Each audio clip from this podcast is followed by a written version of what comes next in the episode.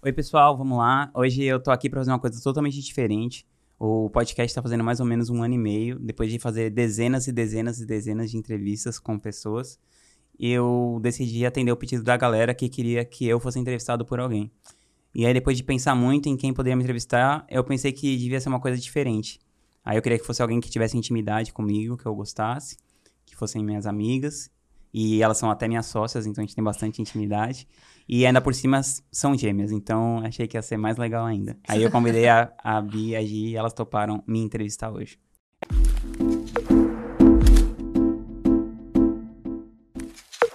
Maior prazer. Muito, né? que honra. Quantas pessoas queriam conseguir sentar aqui e perguntar pra você o que quiser. A gente se sentiu muito honrada. Pois é. A gente tem você como uma grande referência, né? Pessoal e profissional. E muitas pessoas também, eu imagino que tenham. Certamente, na verdade, Com tem. certeza. e a gente queria saber quem é Rodrigo Vinhas. A galera, na verdade, quer saber, né? De onde você surgiu, né? Como começou e como você chegou até aqui. Tipo, é, onde vivem, o que comem. Exatamente, história da vida. Bom, eu comecei essa coisa de empreender, assim, desde muito novo, assim. Eu, quando eu tinha... Bom, primeiro eu tive uma banda de heavy metal. Eu tinha uma banda de heavy metal melódico, tipo, tinha uma menina cantando meio ópera, assim. Imaginem, coloquem isso na cabeça, né? Não, eu vou, eu vou pedir pro pessoal colocar uma foto aí. Eu parecia o Wesley Safadão desnutrido. quando eu tinha uns 18 anos, 19 anos. E, inclusive, o Davi, que trabalha aqui na Gratitude, era o baixista da banda, Socorro. o Cop. Socorro. E ele parecia a Maria Bethânia, assim. Ai, meu Deus. Várias imagens, né, aqui É, rolando. vamos colocando as imagens aí, que a coisa é tensa. Tudo tem jeito. Enfim, aí eu tocava nessa banda de heavy metal e tal. Aí os meus pais, quando eu tinha uns 17 anos, assim, o meu pai, ele era viciado em jogo, então ele perdeu a grana lá que a gente tinha e tal. A gente, a gente era uma família tipo de classe média baixa.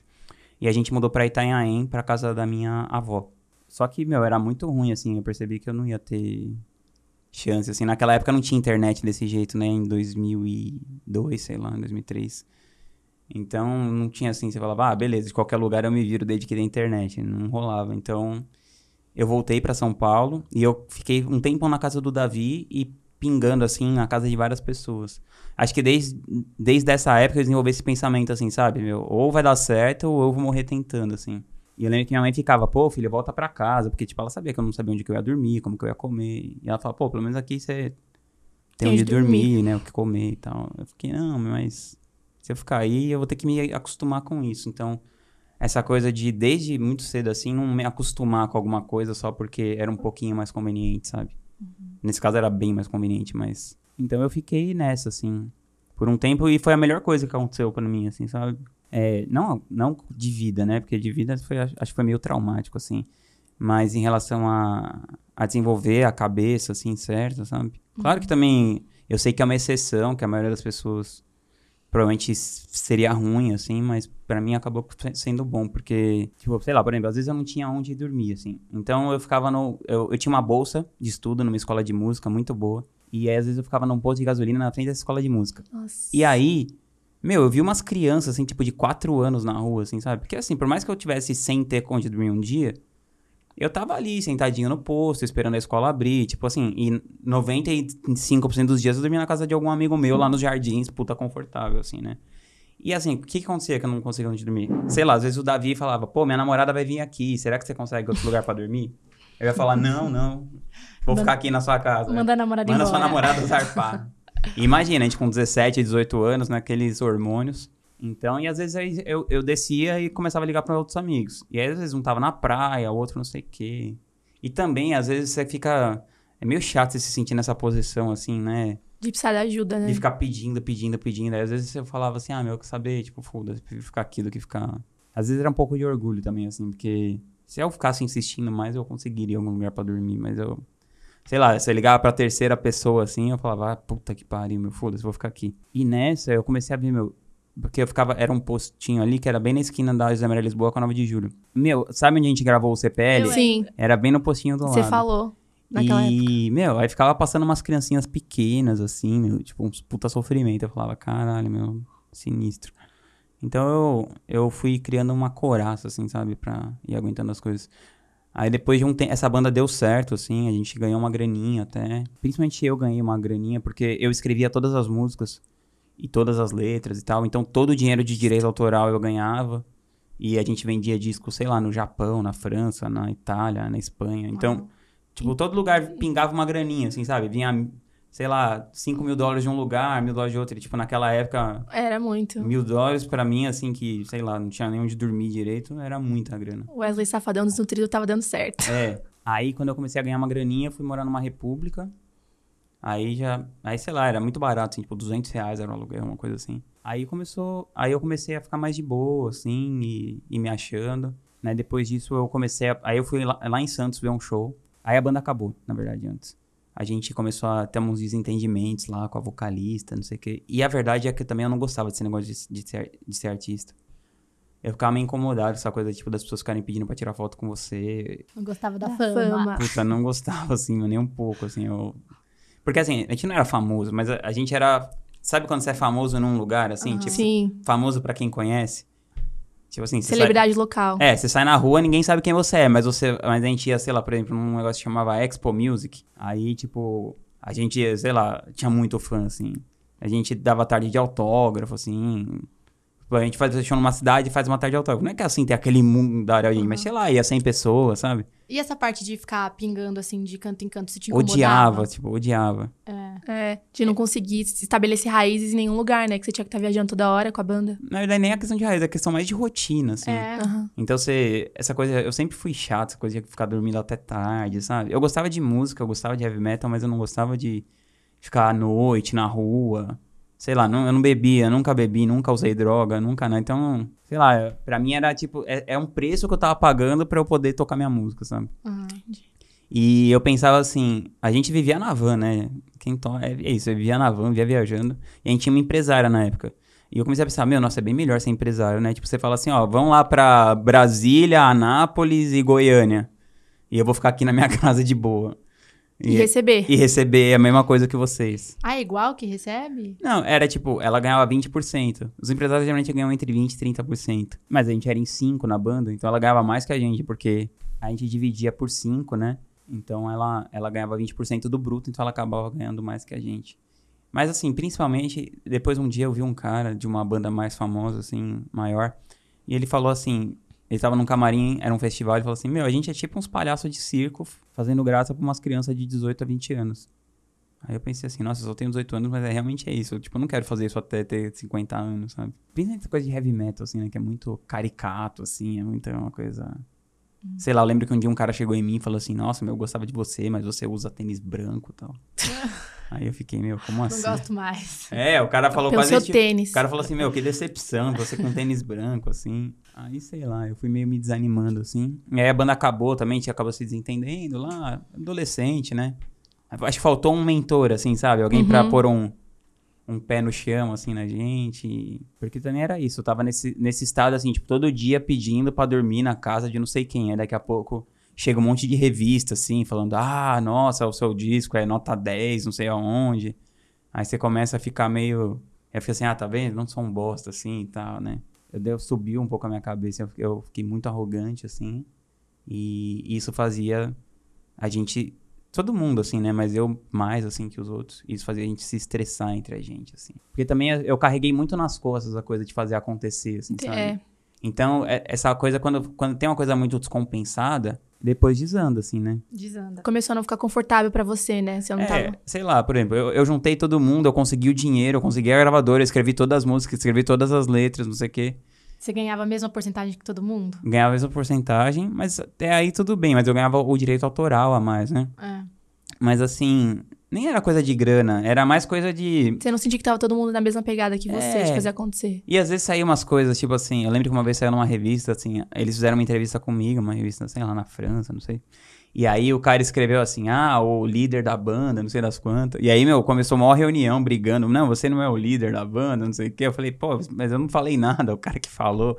Aí começam essas briguinhas, essas bobeiras, assim, sabe? De, Bem coisa de criança, assim. Bem se me sentir no jardim. Hoje em dia eu olho, parece que é o jardim de infância, mas naquela época parecia uma coisa super importante, assim, sabe? Quando eles, eles chamaram, a gente fez uma reunião, assim, pra discutir por. Eu lembro que eu liguei pro meu produtor, que era um cara americano, e perguntei pra ele, aí eu pedi pra ele lá na reunião, pra ele falar, não, é normal, assim mesmo. É, mas foi muito legal a banda, assim, e, e foi uma coisa também, essa coisa da música, foi muito bom, Porque a gente, é o que o Steve Jobs fala, né? Você só consegue conectar os pontos da história quando você olha para trás. Tipo, o que isso tem a ver com o que eu faço hoje, né? Teoricamente nada, mas desde que eu sou adolescente, eu tô, por exemplo, eu escrevi um livro que era a história do disco da minha banda. Essa coisa de heavy metal tem muito essa coisa dos discos serem conceituais. Então, cada música do disco era um capítulo da história. Então eu já estava aprendendo essa coisa, tipo, do storytelling desde muito novo, assim, praticando, né? Não só aprendendo, mas praticando. E os discos dessas bandas, por exemplo, sei lá, do Blind Guard, é tudo baseado no Senhor dos Anéis. Então todas as músicas são baseadas no Silmarillion, nesses, nesses livros do Tolkien e tal. Então tem, tem muito, é, muita coisa dessa fantasia, assim, né? Esse hum. tipo de fantasia dentro desse contexto de heavy metal. Então eu, então você sempre foi trabalhando essa coisa do storytelling sem perceber. Outra coisa, é um tipo de música muito virtuosa. Você tem que ser exímio instrumentista pra você fazer aquilo. E eu, por exemplo, sou super descoordenado. Então, para mim, essa coisa de ficar treinando muitas horas assim, foi uma coisa que desenvolveu muito meu raciocínio, muito minha. Te disciplinou também, capacidade né? de pensar, muito uma capacidade. E uma coisa que você vê, uma coisa assim, por exemplo, eu pegava a guitarra no começo, eu ia até dar uma palhetada assim, sabe? Eu, só torta, assim, faz tipo aquele negócio, sai tudo escroto, assim. E aí eu percebi, eu falei, não, mas sabe quando você quer tanto uma coisa? Eu desenvolvi esse negócio assim, tipo, igual vocês, work until it works. Uhum. Meu, eu fiquei lá até dar 10 certo, horas até por certo, dia conseguir. até conseguir tocar aqueles negocinhos, sabe? Eu nunca fui um, meu Deus do céu, que virtuoso, mas eu conseguia tocar coisas muito difíceis, assim. Então isso também. E fora a capacidade de raciocínio, porque além da coisa sensitiva da música, então, sei lá, você tá tocando uma música, aí você vai improvisar, né? Então é aquilo. Se você tá tocando numa escala X, você só pode tocar aquelas sete notas. Se trocar o tom da música, são outras sete notas. Então você tem que ficar improvisando, pensando que nota você está tocando, e ao mesmo tempo fazer uma melodia boa, e ao mesmo tempo ter uma coisa intuitiva e sensitiva. E nessa coisa de construir as músicas, como eu, fui, eu sempre fui mais racional, assim. Então eu ficava pensando muito nisso, assim, sabe? Ah, então agora se eu quiser gerar um, um sentimento assim, eu vou colocar uma segunda menor, não sei o quê. Então foi ajudando a desenvolver essa coisa do raciocínio. Beleza, aí acabou a banda, ficou naquele limbo, ah, o que vamos fazer e tal. Aí eu fui para Santos, que minha mãe morava em Itanhaém sei lá por que, Cátia, eu caí num show lá em Santos, X, lá do Marcelo D2, e tinha umas 10 mil pessoas no show. Eu falei, caramba, 10 mil pessoas a 20 reais, tipo, não deve ter custado 200 mil reais fazer isso aqui. 200 mil reais em 2004, sei lá, era muito dinheiro. Muita grana. Era. Tipo, vai, é como se fosse, tipo, um milhão de reais hoje. Ah. Em 2020, por aí. Sei lá, era muita grana. Eu li, falei assim, meu, não deve ser tão caro pra, tipo, contratar o Marcelo D2, né? Tipo, não deve ter custado 200 mil reais. Eu achei que era, sei lá, uns 30. Mas eu liguei e era 60. Aí no dia seguinte eu liguei no escritório era 60. E a coisa em cidade menor, assim, tipo, fora de São Paulo, é, é mais fácil, assim, sabe? Então, por exemplo, eu consegui ligar no clube, eu liguei lá no telefone da central do clube lá, que era de Santos. Acho que tinha uma portuária, se eu não me engano. Aí eu liguei lá no clube e perguntei, ô, quem fez o show? Aí falaram, ah, foi o japonês. Eu falei, ah, tá bom, você tem o telefone dele? Aí elas falaram, ah, claro, vou te dar. Passaram. Aí me passaram, aí eu liguei pro japonês lá e falei, ô, oh, meu nome é Rodrigo, eu sou um empresário de São Paulo, eu quero trabalhar com, com show também e tal, você pode me receber? O cara falou, claro. Aí, sei lá, a gente marcou num barzinho, assim, na praia. Aí eu apareci lá, o cara deve ter feito assim, puta que pariu, meu Onde aqui. eu me meti, é. Fui enganado. Fui enganado. Mas eu fui perguntando pro cara, ele foi respondendo. Eu falei, ah, mas como que você fez? Tal. O cara contou. Eu falei, ah, eu tô pensando em fazer um show lá. Ele falou, ah, legal. Aí na época tava estourado uma banda chamada CPM 22. Eu lembro dessa banda. Tava estourado uma música que chamava Um Minuto para o Fim do Mundo, assim, estouradaço, assim. Vocês deviam estar tá nascendo, sei lá. É, mas eu lembro de, desse nome, CPM 22, assim, não que um dia eu tenha sido, né? Porque é. bem, eles deviam estar tá nascendo. Aí, sei lá, era 50 mil reais o cachê deles. Aí eu liguei no escritório deles e falei assim, ah, mas eu posso pagar, tipo, 10% agora e depois 40 e depois 50? Eles falaram, pode. Aí eu contratei o show pra, tipo, três meses pra frente, só que eu não tinha nenhum dinheiro. Aí eu comecei a procurar meus amigos, alguém que tinha algum dinheiro. E chamei um amigo meu, o Lamp, que é meu sócio até hoje aqui. Isso foi em 2004. Ele é meu sócio faz uns 16 anos. E aí eu falei para ele, meu, eu tô com um negócio aqui gigante e tal, só que eu preciso de 10 mil reais. Ele falou, nossa, eu tenho 5. Eu falei, meu, vamos arrumar mais 5 e tal, não sei o quê. E ele falou, beleza, eu arrumo tal. Aí ele falou, ah, vamos buscar os outros 5 mil. Aí eu achei que a gente tava indo, sei lá, tipo, na casa da avó dele, assim. A gente tava indo num buraco, assim, encontrar um agiota, assim. Ah. Aquela puta cena de filme trash, assim, sabe? Eu falei, Lamp, que porra é essa, meu? meu, sério, saiu um cara, assim, tipo, de um vulto, assim. O cara com um envelope, assim, cheio de nota de 10 reais, assim. Como eu- que ele conseguiu esse dinheiro, Aí né? o cara bateu assim no nosso peito, assim, no meu peito, assim, falou, ó, você tem que devolver dia tal, não é dia 1, nem dia 2, é dia 3 e não sei o que e tal. E eu só fiquei tipo assim, meu Deus do céu, vou morrer. Aí beleza, mas eu falei, ah, Vai eu, dar certo. eu pensava assim, meu, eu moro, eu, eu não tenho onde morar, tipo, não tem um pior do que isso, sabe? Você tinha poucas coisas pra perder, né? É. É, mais fácil arriscar tudo quando você- tudo Exato. é muito pouco. Eu falei, né? meu, o que, que vai acontecer de pior do que, tipo, eu ter que dormir no posto de gasolina? Tipo, vão me cobrar pra dormir no posto de gasolina? O que vai O de agiota pior? atrás de você. É, isso que eu ia falar, tá no posto de gasolina perseguido por um agiota. É, eu é, mas eu pensei assim, sei lá, eu acho que eu. Eu pensei que não ia dar nada, assim. É. Eu achei que o AJ não ia fazer nada comigo. Enfim, mas aí a gente fez esse show e. Aí o que a gente fez? Eu peguei 5 mil reais, paguei a banda e 5 mil reais eu coloquei na rádio. Em uma rádio lá em Santos, sei lá. Era uma rádio de rock que tinha lá. E assim, o que, que eu fazia? Ia vendendo os ingressos, eu pagava mais a rádio, pagava mais a banda. Ia vendendo os ingressos, eu pagava mais a rádio, mais a banda. É. E nessa, assim, a gente acabou que ganhou uma grana e tal. Sei que acabou o show, a gente tava com uma grana.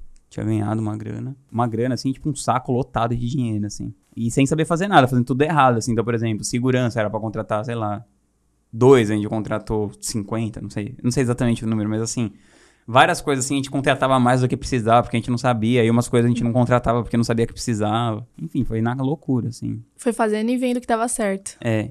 Aí eu, tipo, saí desse esquema e fui morar numa puta cobertura, assim, na Alameda Santos, aqui, lá nos Jardins. Aí eu, tipo, comecei a ostentar, assim, Level Heart. Pra, assim, pra mim, né? Não era nada demais, mas...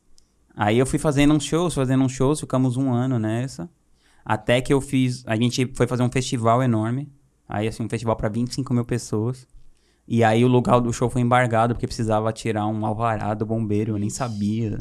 I- ia ser no Mendes Convention Center, que é um outro lugar lá em Santos. Deve existir até hoje, talvez. Sei lá, o show foi embargado, a gente perdeu todo o dinheiro que a gente tinha. Não só perdeu, como ficou com o nome sujo, devendo. Você entrava no site das bandas, tava assim...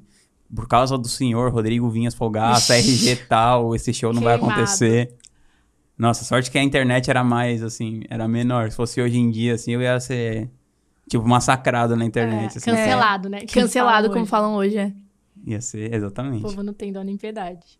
Quem perdoa é Deus, a internet não. É. É bem isso. E aí, enfim, aí cancelou e tal. Aí eu, só que eu conheci uma galera das agências de show. Aí eu, eu entrei um dia, eu tava na Paulista um dia, eu já tava morando de favor na casa de outro amigo. E eu lembro, assim, dessa, de uma cena da gente atravessando, assim, a Paulista só com o colchão, assim, eu só levei o colchão no meu apartamento.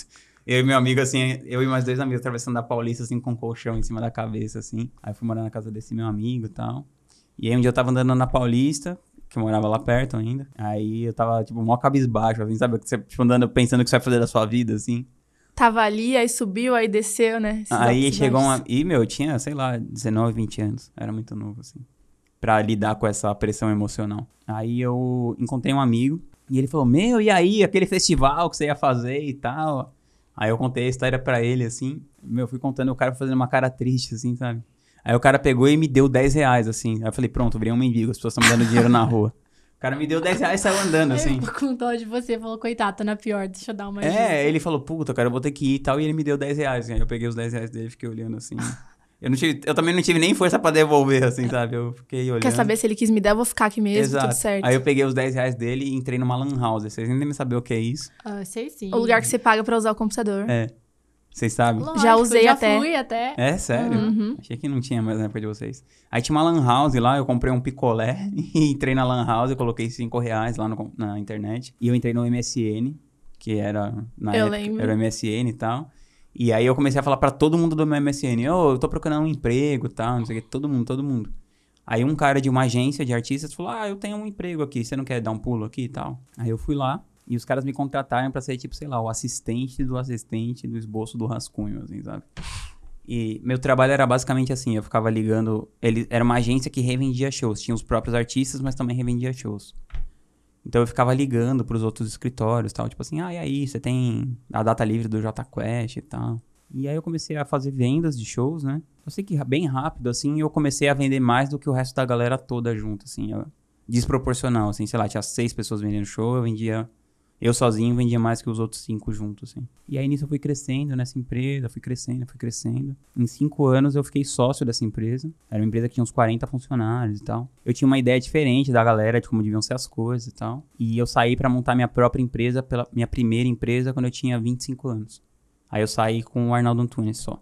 Eu era empresário só dele. Já era super novo, com um baita cara, né, pra empresariar. Eu lembro que eu ia nas festas, assim, tipo, sei lá, prêmio Multishow, essas coisas. O pessoal ficava perguntando se eu era filho do Arnaldo. Ah, eu fiquei, não, eu sou empresário dele. Ele falou, como assim? Várias, várias vezes. Ou, depois eu fui empresário do Jorge Benjor, da Marina Lima, da Palavra Cantada, do Guilherme Arantes, de vários artistas, da Vanderleia, do Curumim. E também do Benjor, às vezes eu chegava assim nos lugares do show e falava, ah, eu sou empresário dele, galera, aham. Eu falava, não é sério, tipo... Aí, sei lá, eu tinha que ligar pra alguém, me buscar, assim, porque ninguém, tipo, dava moral nenhuma, assim, sabe? Que era super novinho ali, né? É. Eu lembro que um dia, assim, desse, eu fui na... Era, tava tendo um show na Via Funchal, lotado, assim. Eu falei, ô, sou empresário dele e tal. Ele falou, é, todo mundo que tá na fila é também. Ah, Beleza. é zero moral, né? Nossa, zero, assim. Bom, beleza. Eu fiquei nessa alguns anos. Só que depois de um tempo, eu comecei a pensar, meu, por mais que eu ganhe bem fazendo isso, eu tô sendo um empregado, porque eu tô trabalhando pra alguém, né? Qualquer dia eles podem acordar e falar, meu, não quero fazer show. Então eu, eu não gostava desse, dessa questão de ficar dependendo de uma coisa que estava totalmente fora do meu controle se eu ia ganhar dinheiro ou não, sabe? Uhum. Então, também por isso que eu tinha vários artistas sempre, porque eu pensava, se um parar, eu tenho outro. E, meu, fazendo várias coisas assim. Ao longo desses anos, eu fui fazendo várias coisas que deram errado, assim, sabe? Tipo, investindo em produtos que não foram bem. Várias vezes a empresa, tipo, em risco de fechar. Outras vezes dando muito certo. Aquela coisa bem altos e baixos, assim, né? Uhum. Aí a gen- eu tava pensando em. Eu queria trabalhar com educação, porque eu percebia que eu convivia com muita gente que era educada formalmente. Então, sei lá, às vezes eu tinha uma pessoa que trabalhava pra mim que era formada, pós-graduada, sei lá o quê, e a pessoa não sabia fazer nada direito, sabe? Então eu pensava, meu. isso- E, e também a minha experiência com a educação formal, né? Quando eu comecei a fazer faculdade, as três vezes que eu tentei fazer, eu nunca conseguia ficar. Eu pensava, meu, não tô aprendendo nada aqui e tal. Não tá voltando, né? É, claro que é diferente. Tem casos e casos, eu sei que tem casos diferentes e tem profissões diferentes. Mas, sei lá, pra aprender marketing, pelo menos, eu não tava vendo valor nenhum naquilo, assim, sabe? Uhum. Porque eu também entrei mais velho já, eu entrei já com 25, 26, que foi quando eu tinha dinheiro pra pagar. Eu, eu, eu percebia que as pessoas que estavam me ensinando não tinham feito aquilo, sabe? Eu não gostava disso. Alguém te ensinando que não fez aquilo, ou não trabalhou com alguém que faz aquilo, de fato, né? Então, pessoas teorizando sobre coisas que elas não estão vivendo dia a dia. Eu recebi um. A Palavra Cantada foi chamada pra fazer uma série, a gente tava cogitando de fazer uma série, e eu recebi um. Uma série ou um musical, algumas coisas assim. E eu recebi um roteiro, e eu não gostei muito do roteiro, assim. Eu pedi pra, olhar com calma tal, e, e um amigo meu me chamou pra fazer um curso em Nova York de roteiro, com um cara chamado Robert McKee, que é meio que um uma sumidade, assim, nisso, né? Eu lembro que eu fui lá, tava o diretor daquele filme Crash no curso. A menina do Orange New Black sentou do meu lado, assim. Eu fiquei, nossa, olha só, tal. E eu percebi, assim, que em três dias eu aprendi muito sobre roteiro, assim, muito, muito. Tipo assim, eu já era totalmente capaz de, de analisar o roteiro que a gente tinha recebido e opinar. Falar, ah, porque o incidente incitante aqui não tá assim, porque o personagem isso, o clímax não tá não sei aonde eu conseguia perceber as nuances da história, assim, sabe? Então eu falei, puta, imagina se esse curso fosse online, se eu pudesse assistir quantas vezes eu quisesse, pudesse tirar dúvidas. Fora que era uma sala com, sei lá, 300 pessoas, então não tinha, assim, a interação era muito... Bom, primeiro que era um curso em inglês, né? Então, pra mim, por mais que eu falava inglês já, eu tinha que prestar muita mais atenção, né? É mais desgastante É, do que você ouvir na sua própria língua.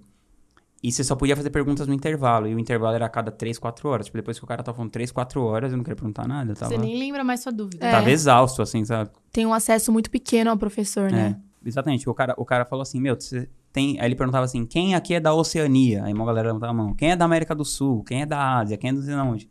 Aí ele falou, tá vendo? Tem gente que veio de tão longe, então não me interrompa durante a minha aula. O cara não deixava me interromper, assim. E a aula, basicamente, assim, era o livro. Eu também pensei isso, pensei, minha aula é basicamente o livro, então outro jeito de se educar. Só que aí tinha as coisas legais, que era assim, ele deu o roteiro do filme Casablanca, e aí depois ele explicar tudo que tinha no livro, um pouco mais aprofundado, algumas coisas com outros detalhes, mas assim, o grosso do conteúdo era do livro. A gente viu, ele viu o filme Casablanca e ele apontando, ó, tá vendo? Esse cara aqui tá aparecendo aqui, ele tá abrindo um looping. Aí na hora que fechava, ele falou, tá vendo? Lembra aquele cara que apareceu aquela hora? Agora ele tá acontecendo isso pra ele fechar o looping dessa história. Aí ele falava, tá vendo que a fulana tá desse lado e o outro tá desse? Tá vendo que ela tá com essa roupa e o outro tá com tal figurino? É por causa disso. Então ele ia explicando, assim, as nuances do storytelling, né? Como se formava o arco de como uma história é contada.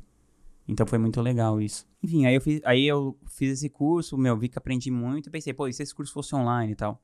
Aí quando eu voltei pro Brasil, eu pensei, bom, eu vou montar uma, uma empresa de cursos online. Aí eu já tinha dado uma assessoria pra um, pra um casal, assim, que tinha feito um curso online, tinha dado super certo. Eles já tinham faturado, sei lá, 300 mil no primeiro lançamento. E eu tava participando com eles, assim, só do branding, né? Só da parte de cuidar da marca. Porque já, era o que eu sabia fazer. E coincidentemente, nessa época que eu voltei, eu tava me desentendendo muito com, as, com, com duas pessoas que eram minhas sócias nessa empresa de música. Porque elas estabeleceram uma coisa de grana, assim, ah, cada um só vai tirar, sei lá, 5 mil reais por mês. E assim, tipo, eu mal conseguia pagar minhas contas. Assim, eu, eu, pagava aluguel e comia e naquelas, assim, sabe? E por uma responsabilidade minha, porque a empresa tinha sido eu que tinha fundado, só que eu coloquei o jeito de votar de um jeito que elas acabaram, se juntaram e decidiram isso. E sei lá, talvez até fosse uma, uma decisão certa para a empresa. Mas para mim, pessoa física era muito ruim. Não assim. funcionava para você com o que você tinha que viver. É, e por outro lado. Só que assim, então eu pensei assim, meu, eu preciso fazer alguma outra coisa para dar dinheiro. Aí eu quis fazer esse negócio de educação dentro da empresa que eu já tinha. Só que elas, elas não quiseram. Elas falaram, não, esse negócio vai dar em nada, meu, você não entende nada disso tal, vai ser uma furada. Só é o futuro, só. Aí eu falei, é, bom, tá bom, né? Aí Hoje elas assistem esse podcast e pensam. Hum. ah, não sei. Mas eu sei que elas não acharam legal e tal, e eu quis fazer mesmo assim. Uhum. Eu acho que isso sempre tem que ser uma coisa. De, de, você que é empreendedor, você tem que fazer o que você acredita, sabe? Mesmo se sua mulher, seu sócio, sua mãe. E assim, nem sempre você vai estar certo. Várias vezes que as pessoas falaram, meu, não faça isso, eu certamente talvez não deve, deveria ter feito. Mas uhum. se eu uhum. não tivesse feito o que as pessoas falaram pra eu não fazer, eu não teria feito a coisa legal também que elas também falaram pra não fazer. Resumindo, todo mundo vai falar pra você não fazer nada. É, é. E você acaba aprendendo também, né? Mesmo com as experiências que talvez não tenham tido resultado legal, né? Sim, é, exatamente. Você é, contou é, a sua história é, inteira. É, aquela, aquela mesma coisa que. Você, você só conecta os pontos olhando para trás. Essa mesma coisa que, por, por exemplo, na época apareceu um tormento assim na minha vida, foi o que me deu liberdade para abrir outra empresa. Sim. Então, eu pensei, em fazer um curso. E eu queria fazer um curso de roteiro, né? Porque eu gosto de roteiro. Aí eu pensei assim, meu, mas quem vai gostar de roteiro, né? Eu comecei a pensar, meu, quem que eu conheço que gosta de roteiro? Tipo, fora eu, ninguém. Eu e meu amigo que me chamou pra ir no curso, que é o Felipe Simas e tal. Aí eu falei assim, bom, mas ninguém vai gostar disso. Então eu pensei, eu vou pegar uma coisa que as pessoas tenham mais problema, tipo dinheiro, né? Eu pensei assim, eu fiz meu caso. Eu falei, meu, eu já tenho 30 anos, tipo, não tenho um tostão. Já ganhei, tipo, milhares e milhares e milhares de reais. Deve ter várias pessoas nessa mesma situação, que, tem, que já ganhou muita grana, mas não soube administrar e tal. E aí eu pensei no Gustavo.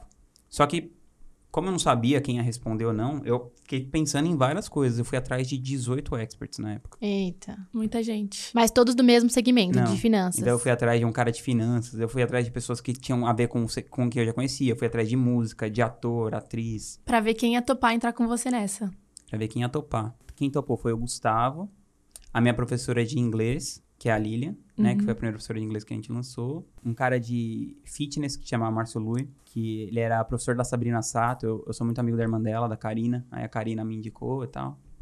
Se eu não me engano, foi a Karina que me indicou. A gente pegou um pessoal de compliance. Você pegou alguns produtos, então, para começar, né? Peguei alguns. Só que, assim... Essas pessoas, você disse, são as que aceitaram. É, as que aceitaram. Que entraram com você. E várias não quiseram. Uhum. Por exemplo, o Felipe Neto não me respondeu. Aí, alguns anos depois, ele me chamou pra eu lançar ele e tal. Aí ele eu... tem produto? Não sei, mas eu sei que eu, acabou que ele me chamou lá na casa dele, eu fiquei, pô, eu te chamei na primeira vez que eu fui montar essa empresa e tal. Aí ele falou, ah, mas pô, mas vamos agora, só que sei lá, por algum motivo a gente acabou não fazendo. Acho que a gente tava fazendo o Whindersson na época já, e a gente não quis pegar outra coisa do mesmo segmento. Sei lá, acho que a gente tinha um contrato com o Whindersson, não lembro, assim. Eu sei que eu até fui na casa dele e tal, mas a gente não fechou. Mas é engraçado como uma coisa, sabe, o mundo vai girando, assim. Sim. Só que a gente foi fazendo uma coisa de cada vez, né? Então, primeiro a gente fez o um negócio do compliance e tal, que foi uma coisa que a gente fez meio como, como se a gratitude prestasse uma consultoria. Depois a gente fez um cara de coaching, que era um amigo próximo. E aí a gente fez o Gustavo, que a gente considera o nosso primeiro lançamento mesmo, assim. Mas para montar essa empresa, eu consegui o contrato com essas pessoas e saí procurando um investidor para essa ideia. Assim, eu, eu tava fazendo shows e tal, trabalhando com isso, só que eu tava o tempo todo vendendo a minha ideia, sabe? Eu acho que quem é empreendedor tem que estar o tempo todo se vendendo, vendendo a sua própria ideia. Você tal. é muito bom nisso, né? De vender suas ideias. Lá no começo, para conseguir o dinheiro, para fazer show, depois para conseguir dinheiro para financiar a gratitude. Isso é, é, muito bom, né? De conseguir fazer as pessoas comprarem aquilo que você acredita, né? E uma vez você falou, né? Acho que foi no Mastermind Day que a gente foi. Você nunca sabe, né? Com quem está falando. Exato. Às vezes você joga a ideia, a pessoa tem uma grana, vai investir, né? Então, vai jogando. Exato. Ó, o meu primeiro, primeiro investidor Foi assim, é, era um amigão meu, que eu não tinha a menor ideia que ele tinha alguma condição financeira. E eu tava voltando de um show da Palavra Cantada. Ele era um músico da Palavra Cantada. E eu fui contando pra ele no avião, eu falando assim, meu, eu vou encontrar sei lá quem, eu vou encontrar o presidente da Sony, não sei quem, eu vou oferecer a minha ideia, porque eu vou montar uma empresa que vai faturar milhões, que vai ser isso, que vai ser aquilo e tal. Ele falou, vai ser bom pro cara investimento? Eu falei, meu, vai ser ótimo pro cara, ele vai colocar pouca grana, né, proporcionalmente, e vai ter um puta resultado. Ele falou, pouca grana quanto? Eu falei, ah, sei lá, eu vou pedir, tipo, uns... Eu vou, eu vou va- avalorar a empresa em 1 milhão e 200. Tipo, totalmente do nada, tirando esse número, né? Aí ele falou, ah, legal, será que eu poderia comprar 10%? Eu falei, ah, pode. Aí, tipo assim, pronto, eu já tinha 125 mil. Aí, com esses primeiros 125 mil, eu comecei a comprar logo, fazer os contratos e tal. Aí tem uma coisa um pouquinho mais... Alguma coisa, pelo menos. Porque não assim. tinha nada. Tinha nada, nada. Tinha ideia. Tinha uma ideia. Só ideia. Aí eu fiz um contratinho com ele, contratei um advogado, fiz o logotipo, dei gratitude, não sei o quê, fiz o contrato com o Gustavo. Aí com o contrato já com a galera. Na verdade, eu não lembro se eu já tinha um contrato com o Gustavo, não. Acho que eu, acho que eu tinha só um de boca, assim, com o Gustavo. Não tinha contrato ainda. Com esse meu amigo. Aí um outro amigo soube que esse meu amigo investiu e falou, pô, eu quero investir nesse negócio também. Aí eu falei, ah, meu, mas sei lá, não tem muito espaço. Ele falou, pô, eu posso, eu posso comprar metade do que ele comprou? Eu falei, ah, tá bom. Ele deu tipo uns, uns 50, 60 mil. Comprou metade do que esse meu amigo comprou. E eu vendi, então, e pra esse meu amigo eu vendi 10% e pra esse outro eu vendi 4 ou 5. Então eu tinha 85% da empresa, 200 mil reais e esses contratos. Aí eu comecei a ir atrás de uma grana maior. Assim, aí eu já tinha percebido que, que pelo menos o Gustavo ia ser um grande lançamento. Porque tinha pouca gente falando de finanças na época.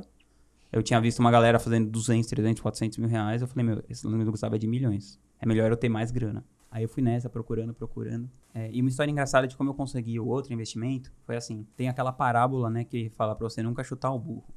Que tem um cara, ele tá indo pra uma cidade, né, transportando mercadoria, e o burro para, e o cara começa meio que brigar com o burro, assim. Aí de repente se ilumina e o cara vê que tinham cobras na frente. Por isso que o burro parou. Então, eu, eu sempre penso nisso, assim, sabe? Nunca chuto o burro, assim. E o que aconteceu? Eu tinha prestado uma consultoria de branding, que eu entendia de marcas, já pra uns caras que lançavam em pro- produtos. E no na hora de me pagar, eles mudaram, assim, o jeito. E falaram, ah, não, tipo, sei lá, por exemplo, eu tinha que receber 90 mil reais. E eles falaram, não, na verdade a gente fez uma conta aqui, de acordo com as horas que a gente trabalhou, sei lá o quê, você vai receber 14 mil. Aí eu falei, não, cara, isso não é justo, tal. Então vamos fazer assim, eu já tava com mais inteligência emocional nessa época pra lidar com essas coisas. Tipo, se fosse antigamente, eu falava, meu, vai se fuder então. Não sei o quero mais nada. Já descontrolar, ia quebrar ali na hora. Quero que eu, que eu, tipo assim, eu passei, eu passei vários anos fazendo isso. Nos meus, meus relacionamentos anteriores. Então, por isso que eu acho que eu não tive dinheiro, assim, sabe? Porque eu perdia muito dinheiro nisso, assim. Eu, tipo, eu discutia com a pessoa e falava, meu, vai se fuder então, você é um filho da puta, e saía andando. Uhum. E largava aquele negócio pra lá. Aí, nesse caso, eu falei, não, cara, ó, eu acho que você tá vendo uma coisa de um jeito, eu tô vendo de outro. Melhor você chamar seu advogado, eu chamo o meu e eles resolvem. Aí, beleza, eu chamei o meu advogado, o cara chamou um advogado lá. E aí, o advogado deles meio que me ligou e falou assim, cara, meu cliente tá totalmente errado. Tipo, realmente, o cara devia te pagar, sei lá, 100 mil reais, 90 mil, mas ele não vai pagar. Então, você que sabe, cê- eu falei, eu falei, meu, eu não quero brigar tal. Aí, eu não lembro como exatamente, mas chegou num acordo dele me pagar metade. Que era tipo uns 45 mil. Aí eu aceitei e tal, beleza, esses 45 mil. Aí tá. Aí passou um tempinho, esse mesmo cara que, entre aspas, me ferrou, né, nesse contrato, me mandou um e-mail assim: Rodrigo, é, eu tenho uma amiga minha que é uma cantora excelente aqui, que não sei o que, que não sei o que lá. E pela minha visão de mundo, eu acho que ela vai dar muito certo, eu queria que você recebesse ela. Aí na hora eu pensei, meu, o cara me ferrou em várias coisas. E assim, eu era empresário de artistas famosos, então todo dia tinha alguém querendo me mostrar alguém que canta, a prima, não sei o que lá, o amigo. Todo mundo acha que é o, né, Vai ser o próximo sucesso. que é o próximo sucesso, só falta um empresário olhar. Aí eu falei, puta merda. Aí eu falei assim, eu pensei na época, eu falei, não, você é uma pessoa superior. Eu falei, tá bom, pode falar pra ela me procurar e tal. Aí essa menina me procurou. Acabou que ela era super legal e ela era mesmo incrível como artista. Eu comecei a trabalhar com ela e tudo mais. E eu tava nesse conflito com as minhas sócias da outra empresa de música, né? E eu falei pra ela, ela falou: Meu, meu marido é advogado e tal. E o marido dela, que era advogado, era o advogado do cara que tinha entrado contra mim. Ela falou: Meu, vai lá falar com ele e tudo mais. Eu falei: Ah, tá bom, eu vou. Aí eu fui lá falar com ele, com o advogado, e comecei a contar a minha história. Eu falei: Ó, aconteceu isso, aquilo. E eu queria separar das, das meninas que eram minhas sócias, só que tinha que pagar, assim, uma grana, tipo, 1 milhão e 800 mil reais. E você não tinha essa E grana. eu não tinha nem perto disso. E ele falou, tá, mas e aí, como é que você vai pagar isso, né? Eu falei, meu, vou abrir uma empresa que vai faturar milhões de reais e Já tal. começou a vender essa ideia pro advogado. Eu falei, meu, essa empresa vai bombar e tudo mais. E eu lembro que na época ele falou alguma coisa tipo assim, cara, mas você tem uma brecha jurídica que você consegue. Tipo assim, eu conseguiria sair sem pagar elas, entendeu?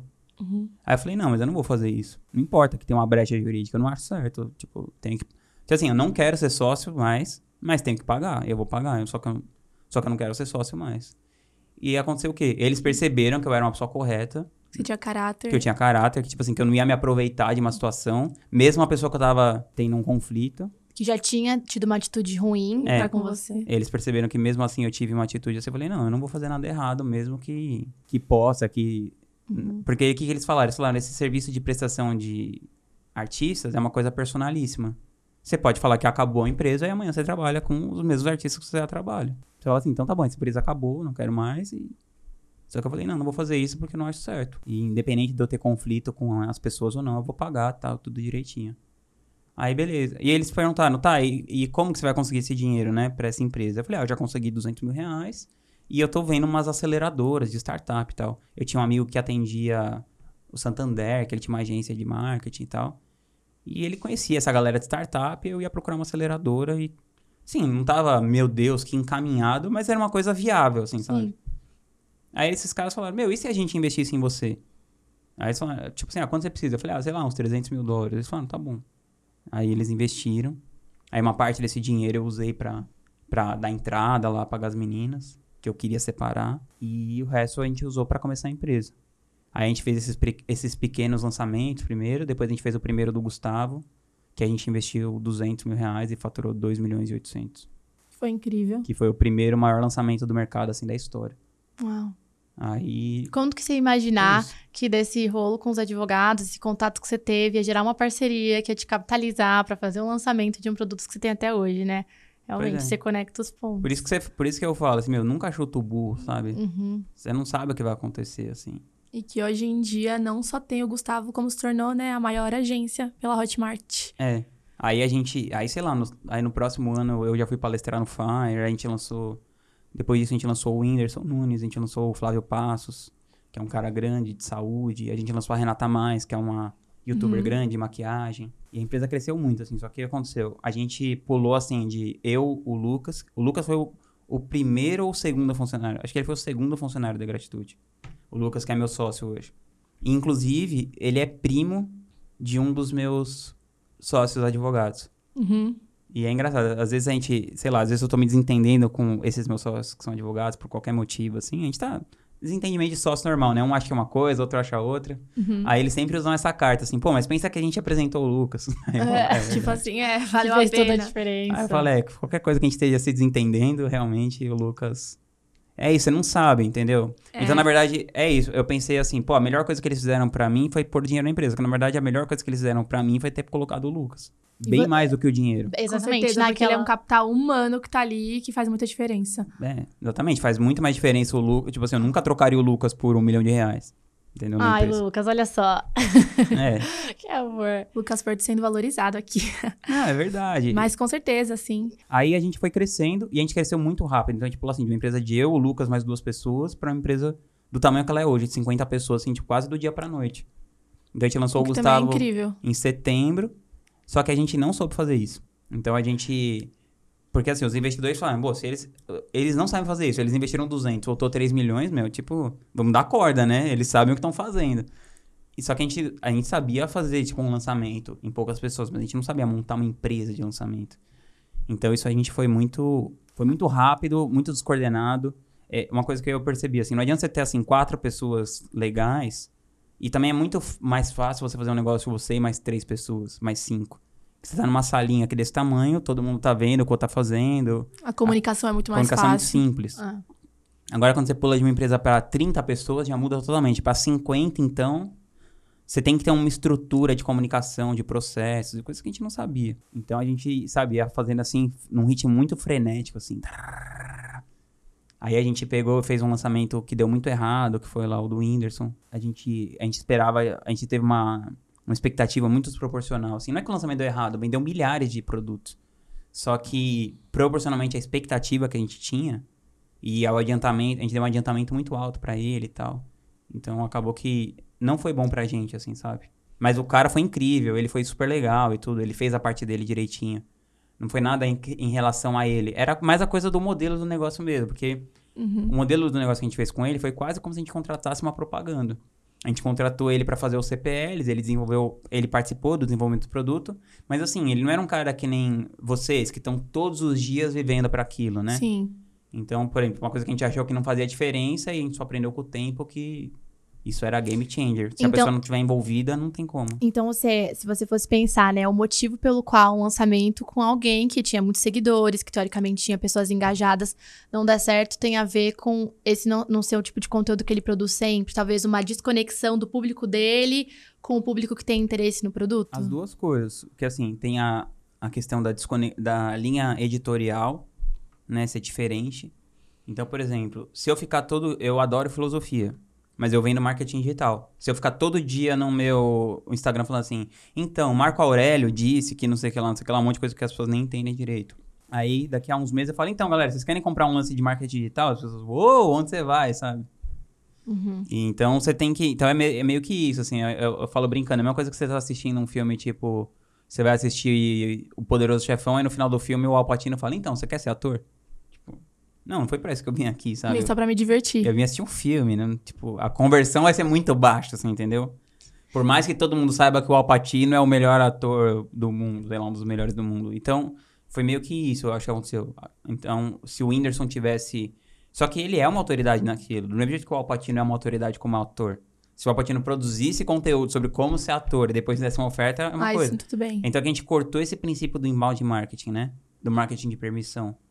Então a gente foi colocar um marketing quase de interrupção. A gente trabalha com marketing de permissão, que é assim, você está falando de inglês, então se a pessoa está assistindo um vídeo sobre como pronunciar o the, como fazer isso, aquilo, o que, que é do, o que, que é does, ela quer aprender inglês. Então, Sim. no dia que você fala, ó, eu vou lançar um curso de inglês, é um marketing de permissão. Agora você assiste um negócio pra você se divertir, aparece um cara lá, então, você quer viver da internet? É uma interrupção. E o marketing de interrupção, a taxa de conversão é muito mais baixa. E assim, Vinha, você falou que no começo da Egrade vocês estavam ali com uma equipe que- pequena, que depois foi crescendo muito, e que vocês faziam muitas coisas e pegaram vários produtores, e você fala muito de minimalismo. Se você fosse explicar pra alguém que não sabe nada de minimalismo, o que que é minimalismo, como é que você explicaria e como é que você aplica ele nos negócios? Pensando que hoje em dia não é mais assim, né? Uhum. Que vocês agem, que você faz. Então, eu, eu aplicava no Acontece uma coisa, assim, gente, eu fui tomado pela empolgação Sim. do negócio, assim, sabe? E é aquela coisa, salto alto, assim, arrogância. Eu, eu pensei assim, meu, tipo, olha o que eu fiz sem saber nada. Imagina se eu estudar um pouquinho, né? Então eu pensei assim, pô, se isso deu certo assim, outras coisas vão dar certo. É aquela coisa que você nunca deve fazer, né? Não é porque o sol saiu hoje que vai sair amanhã. Uhum. A gente foi nessa e foi, e foi, foi aumentando muito. Parecia que, era, parecia que era uma coisa assim: quanto mais dinheiro e gente a gente socasse nisso, mais ia voltar. E não foi isso que aconteceu. Então a empresa, a empresa deu prejuízo em 2017. E no final do ano, que tinha passado esses cursos, essas coisas, a gente teve. Para a empresa sobreviver, quando acabou esse negócio do Whindersson, a gente teve que demitir dezenas de pessoas. Então, assim, eu fiquei lá demitindo meu, uma galera tal. E os investidores tiveram que aportar mais grana na empresa, que eles não estavam dispostos. Então eu tive que fazer um plano bem conservador pra eles. Eu falei, ó, a gente vai, tipo, tirar todo o excesso e vamos ficar só com o fundamental, as coisas que a gente sabe fazer e sabe dar certo, que era o Gustavo e a Lilian, professora de inglês. Uhum. Então eu falei, vamos Você desfez os contratos, os combinados que você tinha com os outros produtores. sim. A gente encerrou os contratos, fez uma, uma negociação amigável com todo mundo, mas encerrou tudo. E ficamos só, a gente, só o Gustavo e a Lilian. E a gente diminuiu a nossa equipe de, sei lá, 40, 50 pessoas pra 15, 17. Foi tipo assim, sabe, sobreviventes, assim. Sim, o negócio tem que continuar rodando aqui de É. algum jeito. É. Tudo por conta de ter, talvez, dado, você consideraria um passo maior que a perna? Total. E, não- e não só um passo marcar a perna, mas é, é, é mais a coisa assim, des- é descuido, arrogância. Então, Vinha, você falou que, assim, é, teve essa experiência de ter escolhido um produtor que trabalhou muito bem, mas querendo ou não, não tinha um alinhamento com a audiência. E acabou que a empresa quase fechou, mas não fechou. E hoje em dia tá bem. Que aprendizado você tira disso? Que você passaria pra alguém que tá começando Acho que a no principal marketing? coisa é que empreender não é sobre você ganhar o jogo de uma vez. É sobre você Continuar. continuar no jogo. Então, por exemplo, não tinha nenhuma necessidade da gente apostar um negócio tão alto que podia acabar com a empresa. Porque a empresa, a gente poderia ter ido mais aos poucos com as coisas que a gente já estava sabendo. Então, assim, ele colocou uma condição muito difícil pra gente fazer. Então, a gente teve que apostar muito alto naquilo. Então, eu acho que a principal coisa é isso. Pra que que você vai... Pra que que você vai apostar uma coisa que você não precisa, sabe? E que te tira do jogo, né? E que pode errado. te tirar do jogo se der errado. Então eu, eu gosto muito do John Wooden. Ele fala assim, meu, desde que eu possa vir treinar no dia seguinte, beleza. E ele se concentra naquilo, sabe? O que ele tá fazendo no treino, que vai levar ele a jogar melhor. E pronto, ele não fica assim. É, aquela coisa, eu acho que quem empreende, principalmente a galera que ficou ouvindo muitas coisas de marketing e tal, a galera entra no jogo pensando no cifrão o tempo todo. Sim. Pensando em certeza. dinheiro o tempo todo. Nos dígitos, né? É tudo, ah, não, eu quero fazer não sei quantos mil, eu quero faturar 6 em 7, eu quero sei lá o quê. Que beleza, é legal, é. Mas vocês só faturaram 6 em 7 porque vocês ficaram seis meses trabalhando sem parar, pensando em fazer o melhor para as pessoas que estavam lá. Uhum. É, e aí, por consequência, vocês faturaram 6 em 7. Exato. Sim, exato. E eu acho que foi meio que isso, assim, claro, eu, tenho, eu tinha uma visão clara, ah, eu quero que a empresa faça isso. Até hoje, a gente tem, a gente quer faturar X, a gente quer faturar esse ano, 2020, 39 milhões. Mas assim, a gente não fica o tempo inteiro olhando para isso. A gente tá mais concentrado no que, que a gente pode fazer para gerar valor para os clientes e para a audiência. E a gente acha que se a gente fizer isso, naturalmente, o dinheiro vai acabar vindo, sabe? É o pensamento estoico, né? Como É. você fala. E essa coisa da, da morte, né? Eu também pensei isso. Eu, tive que ter muito sangue frio, assim, quando a empresa passou por isso. Porque eu pensei, eu fiquei pensando assim, meu, tá, essa empresa morreu, o que, que vai acontecer? Então eu fechei os olhos e pensei, tá, eu vou chegar lá nos investidores, eles vão falar que não vão colocar mais dinheiro, eu vou ter que mandar um monte de gente embora, eu não vou nem, nem ter como pagar essas pessoas. Vou ficar devendo para algumas pessoas que eu vou mandar embora. E é isso. Só que é, eu- é o pensamento do estoicismo é assim, sabe? O que aconteceu com você? Tá te impedindo de agir com coragem, com justiça, com temperança e com sabedoria? Não? Então trabalha. Eu pensei, meu, mesmo se acontecer isso, eu vou estar sendo impedido de agir com coragem, com temperança, com sabedoria, com justiça? Não. Eu vou chegar na pessoa que eu não tenho dinheiro pra pagar e falar, ó, meu, é o seguinte, minha conta é essa, eu tenho, sei lá, 200 mil reais, tenho 30 pessoas pra mandar embora e eu não tenho dinheiro pra pagar todo mundo, eu vou pagar 70% do dinheiro que eu tenho pra todo mundo e vou pagando aos poucos e tal. Sim. E se elas me processassem e eu tivesse que sofrer uma consequência legal? É justo. Elas estão no direito delas, faz parte. Exato. Então, eu acho que isso, quando, quando eu, eu negligencio esses princípios básicos de vida, assim, a coisa desanda. Se você não, não negligenciar isso nunca, a coisa nunca vai desandar. Sim, faz sentido. E ainda nesse contexto, né, vocês passaram por essa crise, vocês se desvincularam, né, com muitos experts. E hoje, né, gratitude, a gente tem quatro, né? Você, um do, o Gustavo Cerbasi. Cinco. Agora É. cinco, é, você é o quinto. Gustavo Cerbasi, tem a Lilian, tem o Jerônimo, tem a gente e agora Rodrigo Vinhas, É, o novo me produto. colocaram no casting agora. Colocaram no casting. Subi na vida. E todos eles você que trouxe pra dentro, né, da gratitude. Uhum. Então eu queria saber que critérios você usa, né? O que uma pessoa deve se atentar na hora de escolher um sócio, né? É essa curadoria que você tem, desde a época até de escolher artistas pra conseguir empresariar. É, teve uma coisa também que quando, aca- quando aconteceu isso, eu percebi que, que eu ficava na frente da operação, né? E eu percebi que eu não fazia isso muito bem. Eu sei escolher as pessoas bem. Então, por exemplo, as pessoas, a maioria das pessoas que são seniors aqui, eu que escolhi e tal, ou eu que encaminhei a carreira. Mas eu, eu tenho dificuldade. Pra mim é uma dificuldade muito grande ficar lidando com aquele dia a dia, assim, sabe? Uhum. É tipo você pedir pro peixe subir na árvore, assim. Ele não vai fazer isso bem. Uhum. Então, eu percebi que o Lucas fazia isso bem melhor que eu. Então, primeiro de tudo, eu tive que dar um step back, assim, sabe? Então, eu cheguei e falei assim, bom... Eu, eu- chamei essas 17 pessoas que ficaram na empresa e falei assim, ó, a partir de hoje, o Lucas vai ser o CEO da empresa. E se por acaso eu discordar dele em alguma coisa, a opinião dele que vai prevalecer sobre a minha. Então, sabe, foi, foi um exercício, assim, de bastante... De humildade, assim, de eu Totalmente. conseguir... Porque eu, eu pensava assim, né? Ficava na minha cabeça, meu, como assim eu vou sair do cargo de CEO da empresa que eu mesmo fundei, sabe? Tipo, como que alguém consegue ser rebaixado na própria empresa que criou? Mas aí depois eu comecei a ressignificar. Eu falei, não, vai ser melhor porque aí eu vou poder pensar melhor no meu próximo, no próximo movimento, qual vai ser. E também poder focar mais nessa coisa boa que você tem, que é de conseguir analisar bem as pessoas, ser um bom curador, né? Conseguir É. trazer. E criar os produtos, né? pessoas. Criar as copies. Sim. E eu, eu trabalhava assim nessa parte mais das, das copies da Você CPS. faz muito bem criar os copy. produtos e tal, e, e pensar que produto que vai fazer, por quanto vai vender, qual que é a esteira, a coisa da estratégia em si, né? Então o Lucas, então eu fiquei atuando mais como se eu fosse tipo um conselheiro do Lucas, Uhum. e eu pensando outras formas da empresa e melhorando enquanto ele ia tocando a, a, a operação. Eu também tava num momento difícil, assim, da coisa, da vida pessoal, assim, né? De muita coisa, assim, muita pressão. é, por muitos anos, assim, né? Desde muito novo. E aí eu decidi morar seis meses nas montanhas, assim. Eu falei, meu, eu vou morar seis meses nas montanhas, vou aprofundar meu relacionamento com algumas pessoas. Isso é muito Vinhas. Quem conhece o Vinhas sabe que isso é muito Vinhas. Vou morar seis meses nas montanhas. É, pelo menos seis meses. Eu podia até mais. Aí eu fui pra um lugar chamado Ponto de Luz, fiquei morando lá Uhum. Vários meses. É assim. onde rola o. Rolava, né? Agora mudou de lugar. É, rolava uma sermã de lá, só que agora ficou tão grande que não cabe mais. Eu chamava algumas pessoas pra irem lá, passar o final de semana comigo e, sabe, aprofundando o relacionamento com elas. Algumas pessoas do mercado e tal. E também ia pensando o que, que eu ia fazer. Como que eu, eu pensei assim, meu, como que eu vou desenvolver a minha marca? Eu pensei, eu vou desenvolver minha, minha própria marca. E aí eu fiquei seis meses nessa, e aí em 2000 e... Isso foi em 2018. Primeiros seis meses eu fiquei com o Lucas fazendo a transição, nos últimos seis meses eu morei lá. Aí eu palestrei no Fire de novo em 2018, e, e a gente ganhou pela primeira vez o prêmio de agência de maior performance do mercado, lá pela Hotmart. Depois eu quero perguntar também sobre isso. Sim. Saber mais. Aí, depois, no outro ano, em 2019, e assim, eu faturava 200, 300 mil com o meu negócio, pessoa física, assim, né? Com a minha marca, fazendo mastermind, que eu fazia só pra amigos, assim, gente próxima. Eu não produzia conteúdo. Aí eu fiquei uns seis meses estudando que conteúdo que eu ia fazer, como, tal, planejando, né? Aí, em 2019, eu pulei de, sei lá, 300 mil pra 3 milhões, 3 milhões e 200.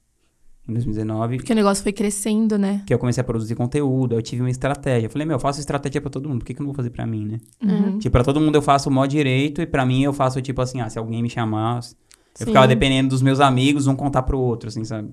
Aí eu fiz isso, meu mastermind hoje tem 65 pessoas, tal, uma galera super de alto nível, assim.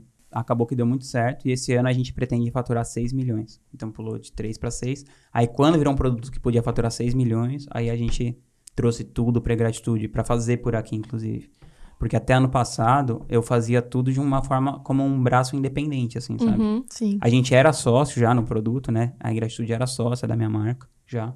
Mas era de um jeito independente. Agora a gente trouxe tudo A, a. Egrade que também faz a operação, né? Isso. E você também tá passando por uma mudança, né, no que você vai começar a oferecer, né? Antes você tinha o mastermind, mentoria, você comentou recentemente que você procura diminuir a mentoria, você quer focar mais na comunidade de estrategistas e no mastermind. Isso. É porque, assim, meu posicionamento, eu, eu me espelho muito no Team Ferriss. Então era Uhum. assim, ou de graça, ou ultra premium. É. Então, assim, eu, não, eu falei, meu, eu como eu não tô no jogo de escalar muito, eu pensei, ah, eu vou vender ou de graça, né? Que seria tipo um livro, que é quase de graça, ou um blog, ou conteúdo gratuito na internet. Ou se a pessoa quiser ter a minha orientação, é muito caro. Tipo, custa 60 mil pra entrar no meu mastermind hoje, enquanto a gente tá gravando esse vídeo. E custava e 18 mil a mentoria. E continua aumentando cada vez mais, gerando mais Uhum. valor.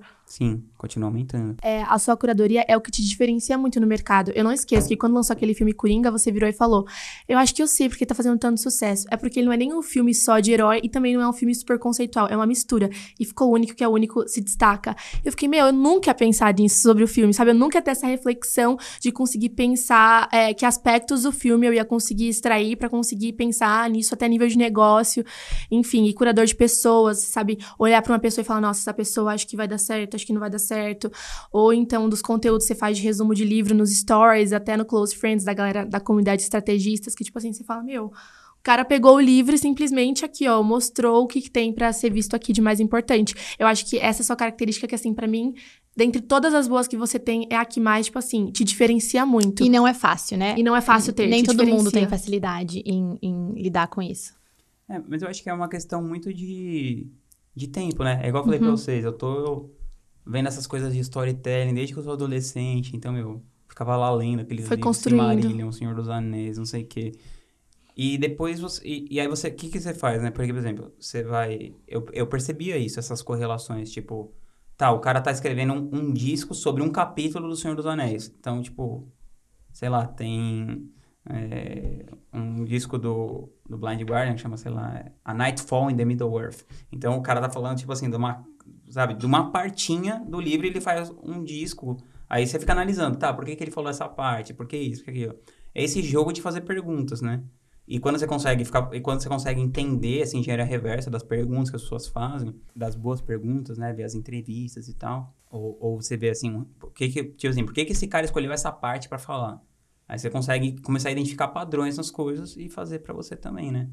Tipo, o que que eu eu sempre penso nessa coisa muito prática. Então, quando eu leio um livro, eu penso, meu, o que que eu posso aplicar na minha vida agora mesmo?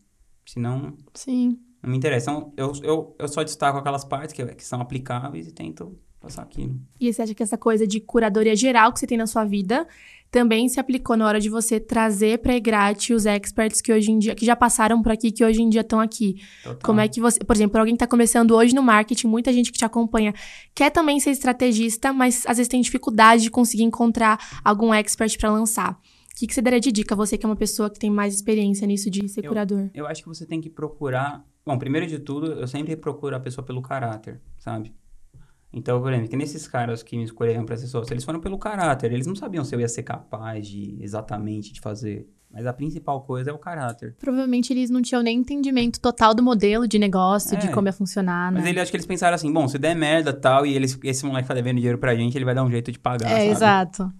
Então, acho que isso é, é o mais importante, é o caráter, assim. Depois, se a pessoa tá comprometida com aquilo tanto quanto você. Não adianta você trazer uma pessoa, é que, que nem aconteceu nesse caso do Whindersson. Não era o sonho do Whindersson. Ele não tava afim de fazer aquilo, assim, sabe? Ele não acordou e falou, nossa, que legal, vou fazer um curso. Projeto da vida dele, né? Não, foi uma coisa do tipo assim, ah, ó, uma oportunidade aí, vamos fazer. Então, por exemplo, o Gustavo, ele é professor. Então, ele queria fazer isso. Ele queria impactar as pessoas com o ensino, com a educação. Então, foi fácil. Vocês, a mesma coisa. A Lilian, a mesma coisa. Então, a pessoa tá alinhada com aquilo. E a outra coisa é a pessoa também ter noção, assim, sabe? Não adianta o cara, tanto o expert quanto o lançador. Não adianta o lançador, o cara nunca fez nada, nunca teve resultado nenhum. E quer procurar uma pessoa muito grande, que já tem audiência, que já produz conteúdo. A pessoa vai falar, meu, por que, que eu vou fazer isso com você, sabe? Tipo, isso não vai valer a pena. Sim. Tem que ser uma coisa meio proporcional, assim. Você não pode criar uma relação muito desigual, sabe? Então, por exemplo, quando eu, quando eu procurei o Gustavo, eu não sabia nada de marketing digital. Mas eu já trabalhava com grandes marcas. Eu já era empreendedor fazia vários anos. Sim, já tinha. Então, eu tinha um track record, assim, né? Eu, eu era dono de uma marca que ele gostava. Eu era sócio da Palavra Cantada, que é uma marca que ele gostava. Então, eu já tinha know-how, assim. E, e, por exemplo, com a preocupação dele...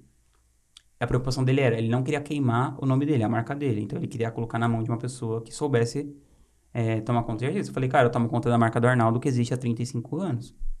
Eu não sou um sem noção, né? Sim. Sim. Então ele isso va- avalizou. Agora se eu che... e fora que nessa época tinha muito pouca gente que lançava. Agora se eu chegasse, agora se fosse hoje teria que ser outra coisa, né? Então eu acho que assim, procurar uma pessoa mais ou menos do seu tamanho, assim, sabe, que ou que uma pessoa vai agregar muito pra outra, né? Quando, por exemplo, quando eu chamei vocês, vocês estavam mais começando perto do tamanho que a gente já tava, mas vocês vocês eram muito diferentes do resto das pessoas. Então vocês tinham esse diferencial. Então, é aquela coisa que dava pra apostar, assim. E se provou certo, assim, amor. Eu também... Outra coisa, quando você tá maior, assim, você não precisa ter... Você não precisa ter pressa, assim, sabe? Sempre vão passar muitas oportunidades pra você. Então, você, então por, por exemplo, a minha resposta padrão é não pra tudo. E, é, e eu deixo espaço pra se aparecer uma coisa... Meu Deus do céu, é incrível isso. Minimalista. É. Então, é esse jeito que eu levo, essa coisa do minimalista, assim. Minha, a minha resposta pra tudo é não, assim, sabe? E eu evito de tomar decisões que eu não preciso, assim, pra tudo. Então, por exemplo, a gente foi fazer um, um evento lá do Mastermind. Ia ter que trocar de hotel e tudo mais. Aí a Isa ficava, ah, pode ser em Amparo, pode ser... Eu falei, Isa, não quero saber. Meu, a, a, a gente, sei lá, até X mil reais, que é o que a gente gasta pra fazer o evento, você toma a decisão de fazer onde você quiser. Pensa que, que eu- o que, que eu quero. Tem um lugar que tem a natureza, que tem a melhor estrada possível. Quero tratar todo mundo que vai lá do melhor jeito possível, que eles fiquem confortáveis e tenha boa comida e o lugar seja bom. Fora isso, você faz o que você quiser. Agora, se eu, se eu ficasse me envolvendo nisso, eu ia decidir, ah, qual, qual hotel? Tem 15 opções de hotel. Eu ia ter que olhar as 15, E não é o seu foco, né? qual é. Então, mas, mas é o que acontece com a maioria das pessoas. Muito, é. Todo mundo se perde nesse tipo de coisa. É, por exemplo, a roupa. Eu sempre, se você olhar todo o podcast, eu tô ou de camiseta preta, ou de camiseta branca, ou de camiseta cinza. Eu só tenho essas três pilhas de camiseta e eu vou tirando pela ordem das que estão lá, sabe? Pra não ter que pensar muito em que roupa vai ter que colocar É, e não pra gastar não energia. pensar, pra não gastar. Só que, só que, por exemplo, aí por outro lado, eu, hum, o que me pega é, eu sou muito, eu fico muito, eu sou muito viciado nessa coisa de ficar scrollando o celular e tal. Então, porque essa coisa, quando você começa a produzir conteúdo, toda hora vai ter alguém falando, nossa, Rodrigo, que legal que você fez, né? E isso dá, isso joga uma carga de dopamina dentro de você. Sim, é muito bom ver alguém curtindo nessa E trabalho. principalmente o fato de que não é toda vez que alguém vai curtir. Porque, assim, alguma vez você pode entrar lá e alguém falar assim, nossa, Rodrigo, que bosta que você falou. E esse fato deixa você mais viciado ainda do que se toda hora você entrasse e fosse uma coisa só, É. só legal, assim, né? É que é o mesmo princípio da máquina do caça-níquel. Você aperta e você não sabe se você vai ganhar dinheiro ou não. Então você fica... Então no caça-níquel você coloca 10 centavos e aperta pra ver se vai vir aquilo ou não. E às vezes vem, às vezes não. Aí você fica com mais vontade... de- Independente se vem ou não, você fica com mais vontade de pôr mais, de pôr mais, de pôr mais. E só que os nossos 10 centavos que a gente tá colocando é a nossa atenção. Então a gente vai lá, fica naquele, naquela perda de atenção, assim. Isso no WhatsApp, no Instagram, tudo. E assim, é, você não foi o super primeiro a começar no marketing digital, mas querendo ou não, você tem uma baita trajetória e hoje em dia é uma das maiores autoridades pra gente. A gente é suspeita, né? A gente fala que o Vinhas pra gente é Deus no céu, Vinhas na terra. Mas. Não, menos, bem menos. É, então, por isso que é, tem que até tomar cuidado pro Vinhas, a gente conseguir estimular o, a- a- o não ego alto dele, mas É. enfim. O que, que você percebe, já tendo sim um bom tempo de trajetória no marketing digital, de mudanças que lá do começo, quando começou a se fortalecer no Brasil, o marketing é, tinha para como ele tá hoje e pro futuro? Lá, como você acha que vai estar daqui a pouco? O marketing digital no Brasil continua crescendo. Essa coisa, primeiro que você falou do ego, é legal, assim, porque... O que acontece? Quando você faz uma coisa legal, as pessoas falam que você é melhor do que você é. E quando você faz uma coisa que dá errado, as pessoas falam que você é pior do que você é. Então você, É sempre, verdade. você sempre fica na linha do meio. Sabe? Então, assim, eu nunca me iludo, assim, se alguém chega e fala, meu Deus do céu, você, não sei o quê. Eu fico, ah, tá, eu agradeço, mas Você fala que você constantemente luta pra não ter um, um ego grande, mas você é uma das pessoas mais humildes que a gente conhece, né? É, mas é fácil você se, sabe? Você acreditar, assim, que, que tudo que você faz vai dar certo, que o sol nasceu hoje, vai nascer amanhã e tudo. Então, eu seguro a minha onda. Agora eu tô numa fase boa, então, nos negócios, né? Então tá todo mundo falando toda hora, meu Deus do céu e tal. Tem um resultado incrível? Tem, mas, mas é a mesma coisa. Não quer dizer porque eu investi 60 mil em 2019 e faturei tre- mais de 3 milhões, que vai acontecer isso esse ano Não. sabe? É, e pode ser que vá crescendo e tal, e de repente, nesse negócio da bolsa de valores, né? A gente tá passando num momento que tá tendo um crash, assim, gigante, né? A bolsa, a galera entrou na bolsa, todo mundo empolgado, a bolsa bateu 120 mil pontos, e agora tá 70 mil. Mas faz Sim. parte. É. Assim, sabe? É, é isso, a coisa sobe, cai, sobe, cai. A vida é assim, uma hora você tá com mais saúde, outra hora com menos. E você nunca sabe o dia que vai ser o crash da bolsa, do mesmo dia que você nunca sabe o dia que você vai fazer um lançamento que vai dar tudo errado. Então você tem que desassociar o seu ser desse tipo de coisa. Né? Mas você falou é, a coisa do mercado, né? Como, tá, como que eu comecei depois e ainda assim tive um destaque. Eu acho que em qualquer coisa na vida, você não precisa ser o primeiro, só precisa ser bom. É claro que a pessoa que é a primeira, ela surfa uma onda diferente da que você vai surfar. Sim. Então, por com exemplo, certeza. Mesmo quando eu comecei em 2016, não tinha nenhum grande expert de finanças. Nenhum. Então você pensa no assunto finanças, todo mundo precisa saber aprender sobre dinheiro e não tinha ninguém grande. Grande mesmo não tinha ninguém. Então quando o Gustavo começou, assim, ó, pra você ter uma ideia, a gente produzia um vídeo por semana de 5 minutos. Era a nossa produção de conteúdo. Um vídeo por semana de 5 Nossa. minutos. Hoje em dia, Só. pensar nisso, né, é, É um muito absurdo. complicado. Não existia stories, então não tinha presença no dia a dia. E a gente fazia, acho que, três posts no Instagram por semana. E a gente fez um lançamento investindo 200 mil, faturou 3 milhões. Hoje em dia é impossível fazer isso.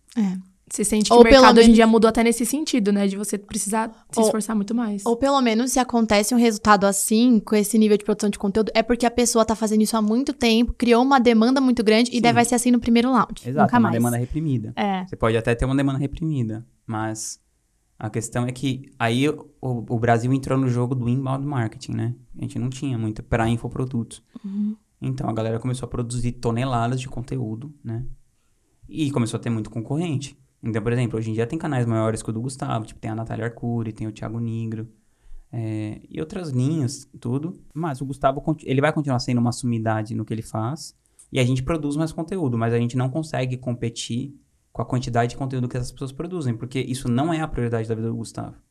Ele tá em outra fase da carreira, em outra fase da vida. Então, ele, ele produz, mas assim, sabe, até um, até um certo limite, assim. É, Eu mesmo, por exemplo, eu, eu trabalho com marketing digital. Então, por exemplo, quem é a maior referência? É o Érico. Eu não consigo produzir a quantidade de conteúdo que ele produz. Não é que eu não consigo, isso não é a prioridade da minha vida, como é para ele. Então, eu não, eu não tenho como competir com ele em tamanho. É, não, não, sim, sabe? Se, mesmo se eu fizer um conteúdo melhor, né? E essa palavra melhor é bem subjetiva, porque para uma pessoa melhor pode ser uma coisa, para outra Sim, outra. sim.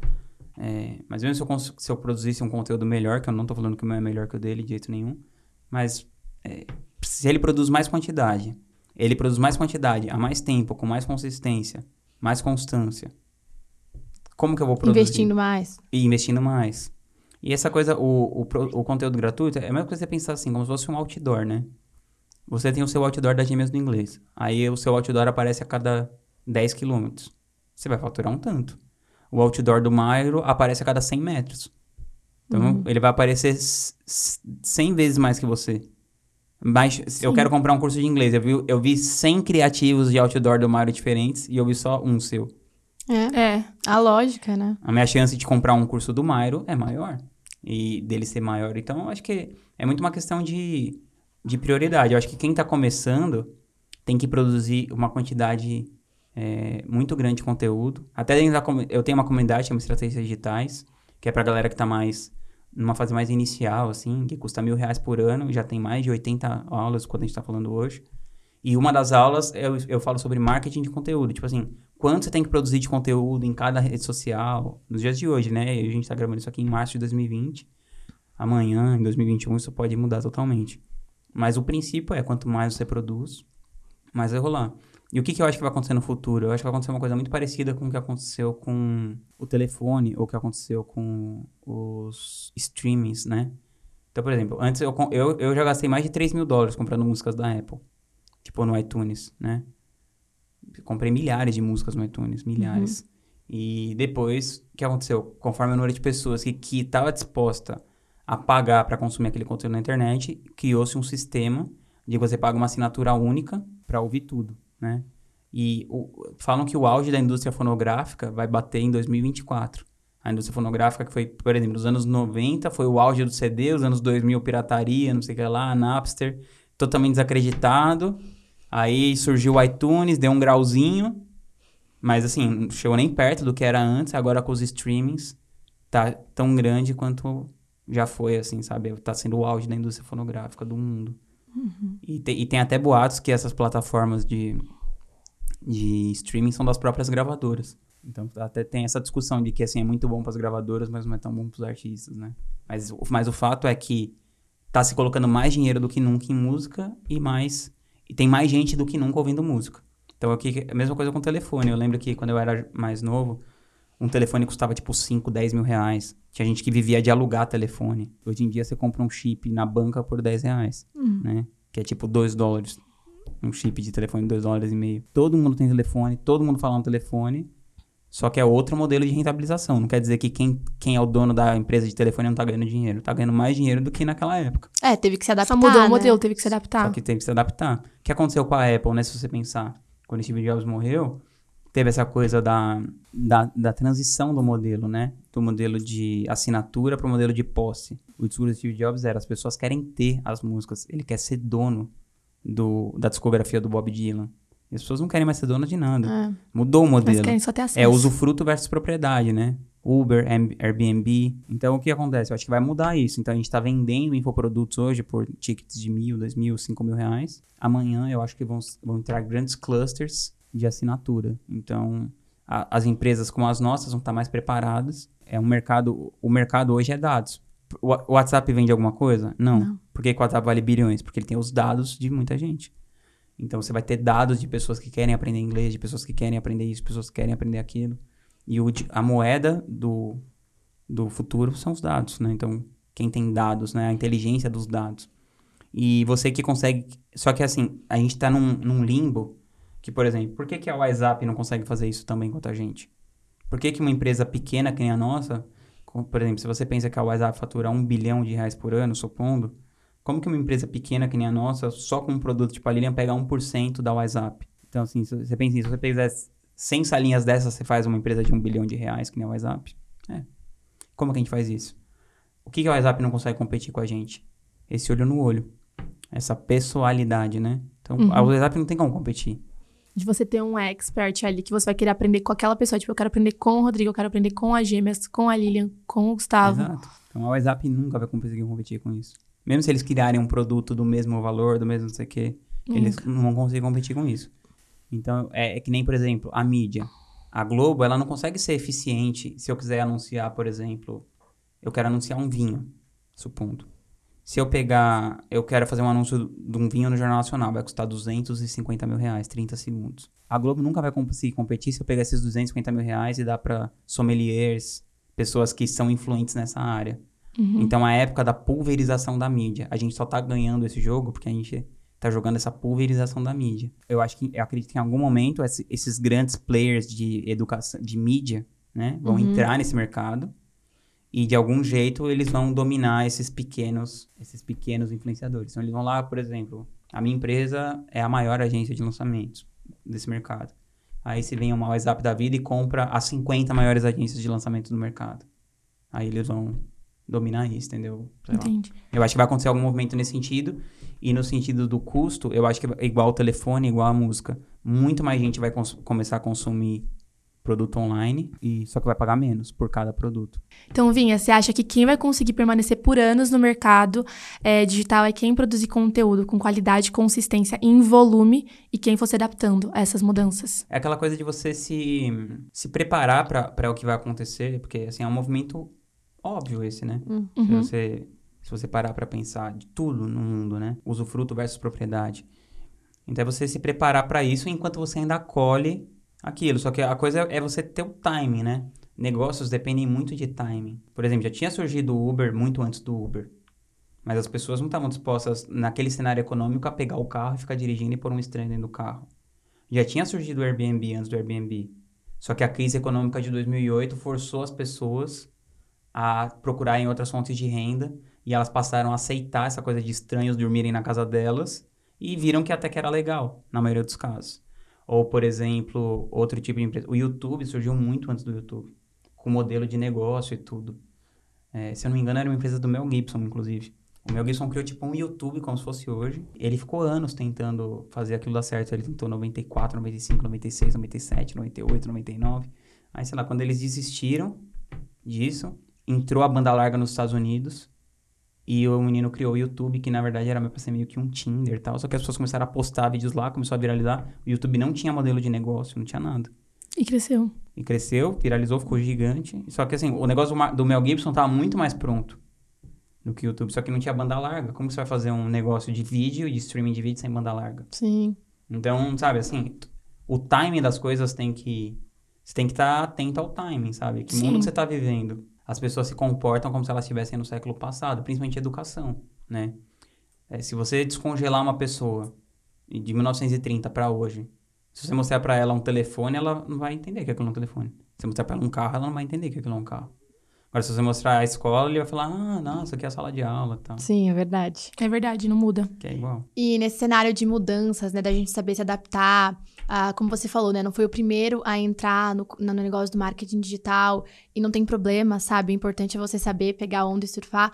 Que conselhos você daria pra alguém que tá assistindo e quer entrar no marketing digital, quer começar a trabalhar com isso, só que tá meio perdido, às vezes tem essa sensação de que, ai, não peguei no timing certo. O que, que você falaria? Três conselhos. Bom, é, primeiro, se você for uma pessoa que é, que é um produtor de conteúdo, né?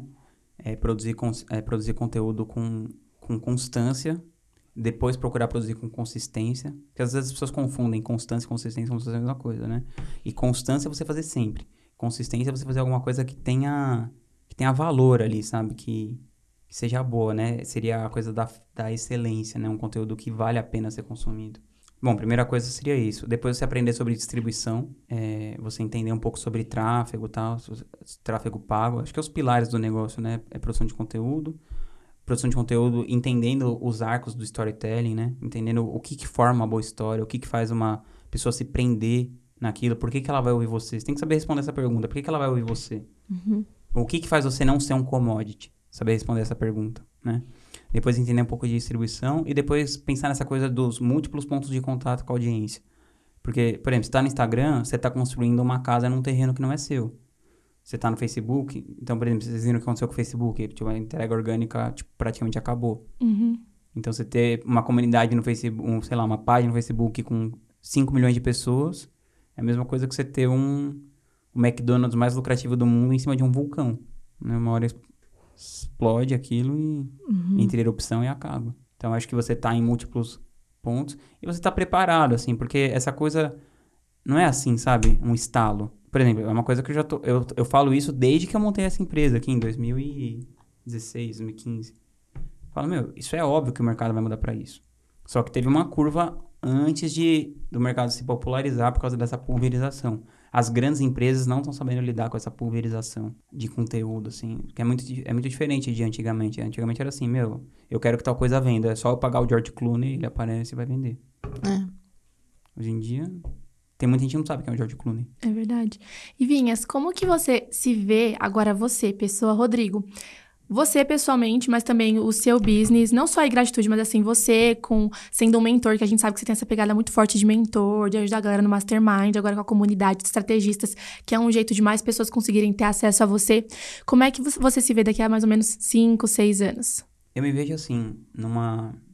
Eu me vejo não tendo que me... Uma coisa que eu não curto muito aqui da, da cultura do nosso país, que tá em todos os lugares que são mais subdesenvolvidos, assim, que é essa coisa do dinheiro, né? Tudo é dinheiro. Então, assim, você É verdade. chega no ponto de ônibus, a galera tá falando de dinheiro, tipo... Eu quero que minha vida seja menos sobre dinheiro. Falar menos tempo sobre dinheiro, sabe?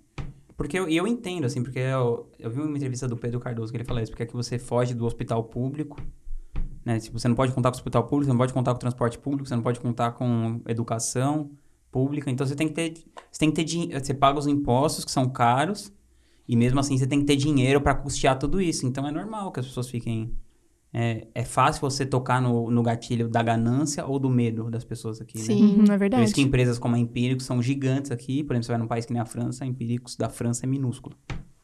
Porque você- é muito difícil estimular a ganância ou medo nas, nas pessoas, né, nesses países, como aqui. Né? Não que não tenha, mas proporcionalmente. Uhum. Então eu quero estar numa pegada mais assim, ou morando num lugar mais afastado, Você ou, sairia do país? ou no interior de São Paulo, ou fora do Brasil, provavelmente. Porque, sei lá, eu quero ter família, e eu penso muito nessa coisa da minha família, né, mulher, filha, principalmente os filhos, viver uma coisa mais, uma experiência humana menos tensa, assim, sabe? E também eu não quero, eu não quero estar nessa, nessa pegada, assim, que nem, por exemplo, hoje, essa empresa para dar certo tem que faturar dezenas de milhões de reais. Então eu, eu quero diminuir esse grau de, de pressão na minha vida. E eu quero escrever meus livros, sei lá, eu quero gastar mais tempo nisso. Quero gastar mais tempo escrevendo, escrevendo minhas coisas, sabe? Ter uma comunicação mais escrita, mais tempo. Eu quero ter mais tempo para refletir, pensar mais, né, sobre, sobre o jeito de viver, assim, né? Nossa, teve uma coisa que ele falou que eu nem ia perguntar, mas que, nossa, me deu muita vontade. Porque você falou que hoje você sente uma pressão muito grande. E eu acho que a maioria das pessoas, e eu me incluo nisso, a gente tem tendência a achar que vai ter um momento que a gente não vai mais sentir pressão de, ai, tem que dar certo. Talvez as pessoas olhem pra você e pensem, não, ele já tem uma empresa que fatura um monte e que Já ganhou tá dois anos tranquilo. seguidos, já tá tranquilo. Acho que essa pressão é só no começo. E não, sempre, né? Quando a gente tem esse comprometimento, você acha que tem essa É. pressão? É assim, é- aí é uma coisa mais profunda, tipo, é o jogo do capitalismo, né? É. É. Eu jogo, eu tô, a gente vive num mundo capitalista, eu tô jogando o jogo do capitalismo. Qual que é o jogo do capitalismo? Ano passado a gente faturou 24 milhões. Quando dá pra faturar esse ano? 39. Se a gente chegar no que vem ver que dá pra faturar 60, vai ter que faturar 60. Se chegar no que vem ver que dá pra faturar 100, vai faturar 100. Não existe você falar isso em negócio. Ah, não, então agora que eu faturo tantos milhões, eu vou ficar nessa. Se você não estiver crescendo, você tá morrendo. Exato. Não, até Exatamente. emocionalmente, né? Achar que algum dia emocionalmente você vai ficar mais Não tranquilo. existe. É a história da bicicleta, né? Ou você tá pedalando ou você tá parado. Não existe isso de você. Ou Você você, cai. cai. né? Se parou, cai. Não existe de ficar parado e tá tranquilo. E a bicicleta para em pé, exatamente. É. Então, é esse jogo. Só que eu acho assim, hoje eu tô à frente de uma empresa. Eu vejo que no meu futuro eu quero estar à frente de uma ideia. Não à frente de uma empresa, necessariamente. Então, tanto que eu acho que esse movimento, só esse movimento do Lucas passar a ser o diretor-geral da empresa, Uhum. já é uma coisa assim, sabe? E não sei, assim, é é uma coisa muito pessoal, né? Não, não julgo ninguém, não julgo nada, mas Sim. Não, é você, o seu mas eu não cinco quero anos. passar o resto da minha vida eh, me preocupando tanto com, com dinheiro. Assim, eu, eu me sinto. Você tá numa empresa, se é dono de uma empresa, eu me sinto responsável. Então, se eu tô fazendo um lançamento e o lançamento não performa X e ele performa 70% de X, eu já quero chamar a galera e falar, meu, ó, esse lançamento tá performando. E aí, o que a gente vai fazer? Como que a gente vai compensar esse 30% desse lançamento aqui? Para esse próprio expert, né? Porque não adianta compensar com o outro. Porque não é sobre a gente só. Porque que nem vocês, vocês estão colocando a vida de vocês na nossa mão. Então, se eu tomar uma decisão errada aqui, não vai afetar só a minha empresa, os meus negócios, vai afetar a vida de vocês. Uhum. E mesmo que você compense com outro expert pra, pra a gratitude no geral ficar equilibrada, aí como que faz com aquele lá, com esse expert Que tá especial? contando com aquilo, né? Que pra ele faz aquilo é sentido. tudo, sim, com certeza. Então é uma. E assim, eu já tô nisso faz muitos anos, que, por exemplo, quando eu era empresário de artista, é isso. A carreira é do cara, mas ele joga na sua mão. Se você decidir uma coisa ruim pra ele, você tá ferrando a vida de outra pessoa, né? É. Então eu acho que é, cada um tem o, tem o seu estômago, assim. Eu, eu tive muito estômago pra passar por tudo que eu passei, mas eu penso que sim, daqui a 4, 5 anos, quando eu estiver perto dos meus 40 anos. Eu vi uma, esses dias a Isis postou aqui no livro do, do Ray Dalio, eu acho que é no livro do Ray Dalio, que fala que você tem dois jeitos de viver a vida, né? Ou a apreciação ou o momentum, né? Que é apreciação é tipo assim, você curtir seu cachorro, sua família, seus livros, suas coisas. E momento é você estar sempre naqueles picos de crescimento, assim, sabe? Eu vejo que eu não. Isso não me atrai nem um pouco, assim, sabe? Sim. Essa coisa de estar nesses. Eu quero que as coisas cresçam, quero que tudo dê certo, eu quero. Se eu quero ter dinheiro, quero que tudo flua da melhor jeito possível, mas. Eu não acho essa co- eu não acho o capitalismo em si uma coisa saudável, assim, sabe? Não sou comunista, nem socialista, nem nada, mas. Mas, eu, mas essa coisa que, que o capitalismo sempre privilegia a competição em vez da cooperação, né? Sim. Eu É quero, verdade. viver, eu quero viver uma vida que eu esteja mais no mood, assim, a maioria do tempo, cooperando e não competindo, assim, sabe? Sim. E se você pudesse voltar no começo e te dar um conselho, o Vinhas de hoje, com a experiência que você tem, dar um conselho pro Vinhas lá do comecinho, o que, que você falaria? Vinhas com a nossa idade. Com a sua idade. Eu vou É. escutar atentamente. o Exatamente, quero escutar atentamente. Nossa, mas vocês já, vocês já, vocês já fazem bem melhor do que eu até na idade de hoje, imagina. idade. É, eu acho que eu falaria isso, assim, pra viver, viver um, um degrau abaixo da, da, da, da sua possibilidade, um degrau abaixo da sua renda. Eu gosto muito da filosofia epicurista. Ele fala três coisas que você precisa para ser feliz. Um, não ter pressão financeira. Então você não precisa ter dinheiro, só não precisa ter pressão financeira. Que ele fala assim, você tem as coisas que você precisa, né? Teto, comida e tal. Que é o que eu acabei de falar do Brasil. Uhum. Você, pra você ter as coisas que você precisa, você precisa ir atrás de muita grana. É. É. Pra você ter, tipo, saúde, educação, transporte. É qualidade difícil sair de vida aqui, qualidade de vida aqui custa muito caro. Você ter uma vida legal, né? Então você tem que. Então você fica nessa pressão. Então, assim, a primeira coisa é você não ter pressão financeira. Segunda é você ter contato com seus amigos. É você ter pessoas pra você trocar, assim, sabe? Nunca se sentar pra, pra comer sozinho. Não só amigos, né? Pessoas da sua família. Ter contato com pessoas que você gosta. A terceira coisa é você ter tempo pra você refletir sobre o jeito que você tá vivendo a sua vida. Pra você ter isso na sua vida de hoje, é isso, sabe? Você, você viver numa, num degrau abaixo da sua renda. Então, tipo, se você conseguir viver com 50%, 60% do que você ganha, show, você nunca vai se preocupar, assim, Sim. em alguns anos. Se você viver 10 anos desse jeito, investindo no jeito mais conservador do mundo, você não vai se preocupar com isso, sabe? E você ter sempre tempo, assim, ainda- eu colocaria isso nas minhas prioridades. É cuidar dos meus relacionamentos e cuidar de refletir sobre o jeito que eu vivo minha vida. E não ficar, sabe, é- eu acho que quando a gente é mais jovem, assim, qualquer coisa meio brilhante, assim, você fica atrás, assim, sabe? Uhum. Então eu, eu me vi muito nessas coisas, assim, tipo, ah, sou empresário do Jorge Benjor, agora a gente vai fazer turnê com o Black Eyed Peas. Eu ficava tipo assim, nossa, meu Deus, tô estourado e tal. Sei lá, aí os anos se passaram e eu percebi que isso não significou nada, assim, de relevante, assim, sabe? Às vezes se eu tivesse gastado menos tempo com isso, em ficar é, me sentindo especial por isso e tendo cultivado melhor alguns relacionamentos, eu acho que eu estaria mais, mais completo, assim, sabe? Qual que você acha que foi o maior investimento que você já fez? Não só de dinheiro, pode ser de dinheiro, mas de tempo, enfim, de energia. Se você for pensar na minha vida, qual o maior investimento que eu fiz? criar espaço, criar capacidade de refletir sobre as coisas, né? Criar espaço para refletir, criar espaço para pensar é, e ler também. Leitura com Achava que você certeza, falar isso. né? Porque você você tem acesso a um pensamento com curadoria das mentes mais brilhantes do mundo. Nossa, bem dito. É verdade. Bem dito. é é- é- eu esperava que você fosse responder isso, que ia ser a leitura, o tempo investido em leitura. Até porque você fala muito, né? Da sua formação como pessoa, ser muito relacionada aos livros que você lê, também as pessoas que você convive. E eu acho, assim, falando como alguém que te conhece pessoalmente, mas alguém que também que te conhece pensando em você como autoridade no marketing, enfim, que uma admiração muito grande que as pessoas têm por você não é só por conta dos seus resultados. Porque, querendo ou não, você tem muitos resultados, mas também tem pessoas que têm resultado. Uhum. Mas porque você consegue alinhar é, essa coisa do empreender, do marketing, com o desenvolvimento que você tem que ter pessoalmente. Com todo essa, esse trabalho mental que você tem que ter para conseguir estar bem para empreender. Não adianta ser super bem sucedido nos negócios e você olhar pra sua vida e falar, nossa, que merda, sabe? Tô infeliz, ou tô sem tempo, ou ok, tô cheio de dinheiro, mas tô num momento, num lugar da minha vida que não consigo continuar, né? Sim. Sim, então que hábitos você acha que você tem é, nessa, nesse nesse sentido, né? De se desenvolver como pessoa, trabalhar na sua mente, que te ajudam demais também na área do empreendedorismo, sabe? Alguns hábitos que você acha que são essenciais. Acho que tudo que você tudo que você busca expandir a sua consciência, né? Então, terapia, por exemplo, eu faço terapia faz uns oito anos, assim. Acho que foi um dos melhores investimentos. E se eu não tivesse terapia, nenhuma chance, assim, do jeito que eu era estourado antes. Como é que você fala? Você faz terapia pra se habilitar com as pessoas que deveriam fazer, Fazer terapia. Exatamente. Então, fazer terapia foi, eu acho que, uma das melhores coisas que eu faço até hoje. Então, coisas pra cuidar do corpo, então, sei lá, cuidar da, da coluna, sabe, do seu bem-estar físico, né? Então, eu faço RPG, eu faço acupuntura, medito, tenho o hábito de ler todos os dias. E, e essa coisa de ter calma em relação às coisas que estão acontecendo, sabe? Você nunca, nunca aquele primeiro impulso, você não, aquele primeiro impulso, você saber aquela coisa que o Eckhart Tolle fala, né? O seu, você não é o seu pensamento, né?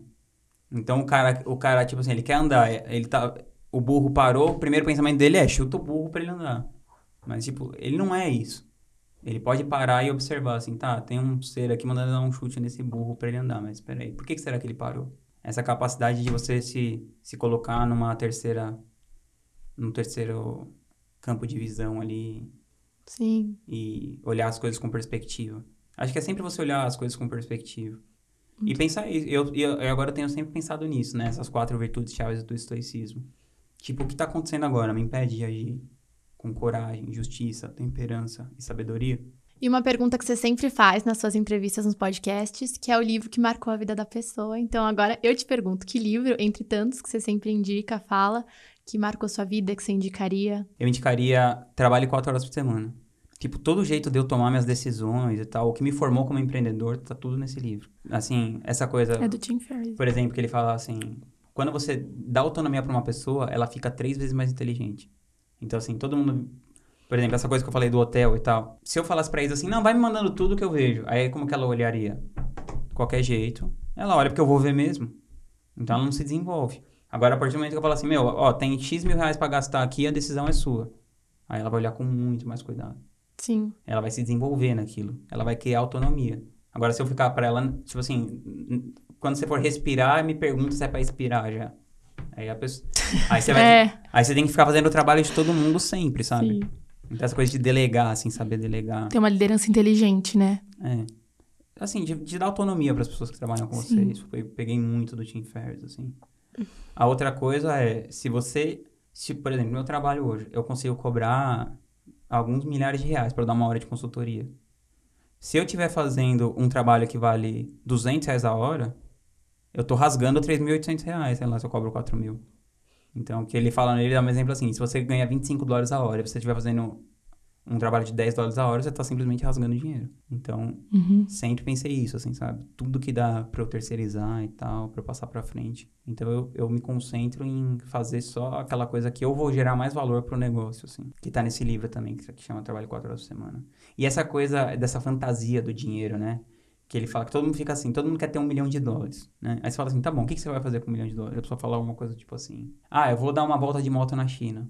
Tá, mas isso você, se você trabalhar limpando o banheiro nos Estados Unidos por quatro meses, você faz isso. Você não precisa ter um milhão de dólares. Então as pessoas elas passam a vida se matando por um negócio que elas estão imaginando. E aí quando elas chegam lá na frente, às vezes elas nem conseguem juntar esse dinheiro todo, ou se conseguem juntar, ela já tá não tá mais na época que ela vai andar de moto na China. Né? É. Ou ver que não era tudo isso, né? Que ela achou que ia ser a solução dos problemas dela, mas que no fundo. Exato. Então, esse conceito de mini aposentadoria, sabe? Então eu falo assim, meu, eu quero morar na montanha tal. Eu não vou ficar sonhando, eu quero morar na montanha. Eu vou morar logo. E ver se eu tô, se realmente é isso que me. Sabe? Uhum. Não ficar trabalhando a sua vida toda por uma coisa que você nem sabe como vai ser, né? Esse conceito de mini aposentadorias, assim. Então, várias coisas, assim, que eu aprendi nesse livro que eu, Nossa, eu vou sair daqui e comprar. que eu aplico na minha vida até hoje. E o outro é o... São os livros do Ryan, tal. Qualquer um livro do Ryan, tipo, os, do- os de stoicismo, né? Que ele tem os de stoicismo e os de marketing. Só que é o caminho, o ego é o inimigo e a quietude é a chave. Então, os três dele, mas eu acho que eu começaria pelo ego é o inimigo, porque o ego sempre tá atrapalhando a gente em qualquer fase da vida, tal. Muito bom. Incrível, é muito bom porque o Vinhas ele é uma estante ambulante, né? Tá sempre lendo, enfim. E também vou perguntar uma coisa que você perguntou pra gente, que eu quero muito saber de você. Que frase, se você fosse escrever num outdoor, você escreveria? O seu estado emocional é uma decisão. Ou o seu estado de espírito é uma decisão. Porque, assim, se você fala o seu corpo, o seu corpo, é, a sua capacidade intelectiva, o, sua, o, seu, o tanto de dinheiro que você tem na sua conta bancária, é tudo são decisões que você tomaram. Você, você tomou uma decisão de ter um hábito. E esse hábito, é, e, sei lá, por exemplo, seu, a sua conta, quem fala é o James Clear, né? A sua conta bancária é uma medida tardia dos seus hábitos financeiros. O seu corpo é uma medida tardia dos seus hábitos alimentares, sono, tudo. Então, tudo que acontece na sua vida é uma decisão. Então, se é uma decisão, você pode mudar a sua decisão. Aí o seu nível de ansiedade e frustração diminui muito, assim. E a sua responsabilidade também aumenta, né? Quando você tem essa percepção. Sim. Mas é a melhor coisa, né? Porque Uhum. se você não é uma vítima das circunstâncias, Sim. você pode mudar. Exatamente. Nossa, se dependesse de nós duas, eu acho que a gente ficaria 30 mil horas conversando com Vinhas, porque é muito bom, a gente gosta muito. Sempre assim, é uma aula que a gente adora. É um privilégio É estar um sou aqui. fã de vocês, vocês A sabem. gente que é. A gente se sente muito honrada por você ter chamado a gente pra te entrevistar, na verdade, pra bater um papo com você. Eu acho que muita gente deve, depois de ter assistido ou escutado esse podcast, ter saído inspirada a empreender, a fazer as coisas acontecerem, entender que altos e baixos não tiram a gente do jogo se a gente tiver com todo esse trabalho mental, essa mentalidade que você fala tanto. De verdade, você pra gente é uma baita referência. É uma Ah, honra. adorei. Muito obrigada pelo privilégio, de verdade. Logo faremos parte 2 das duas entrevistas. Eu com vocês e vocês comigo. Fechado. Tamo Sempre junto. então vamos. Tá bom.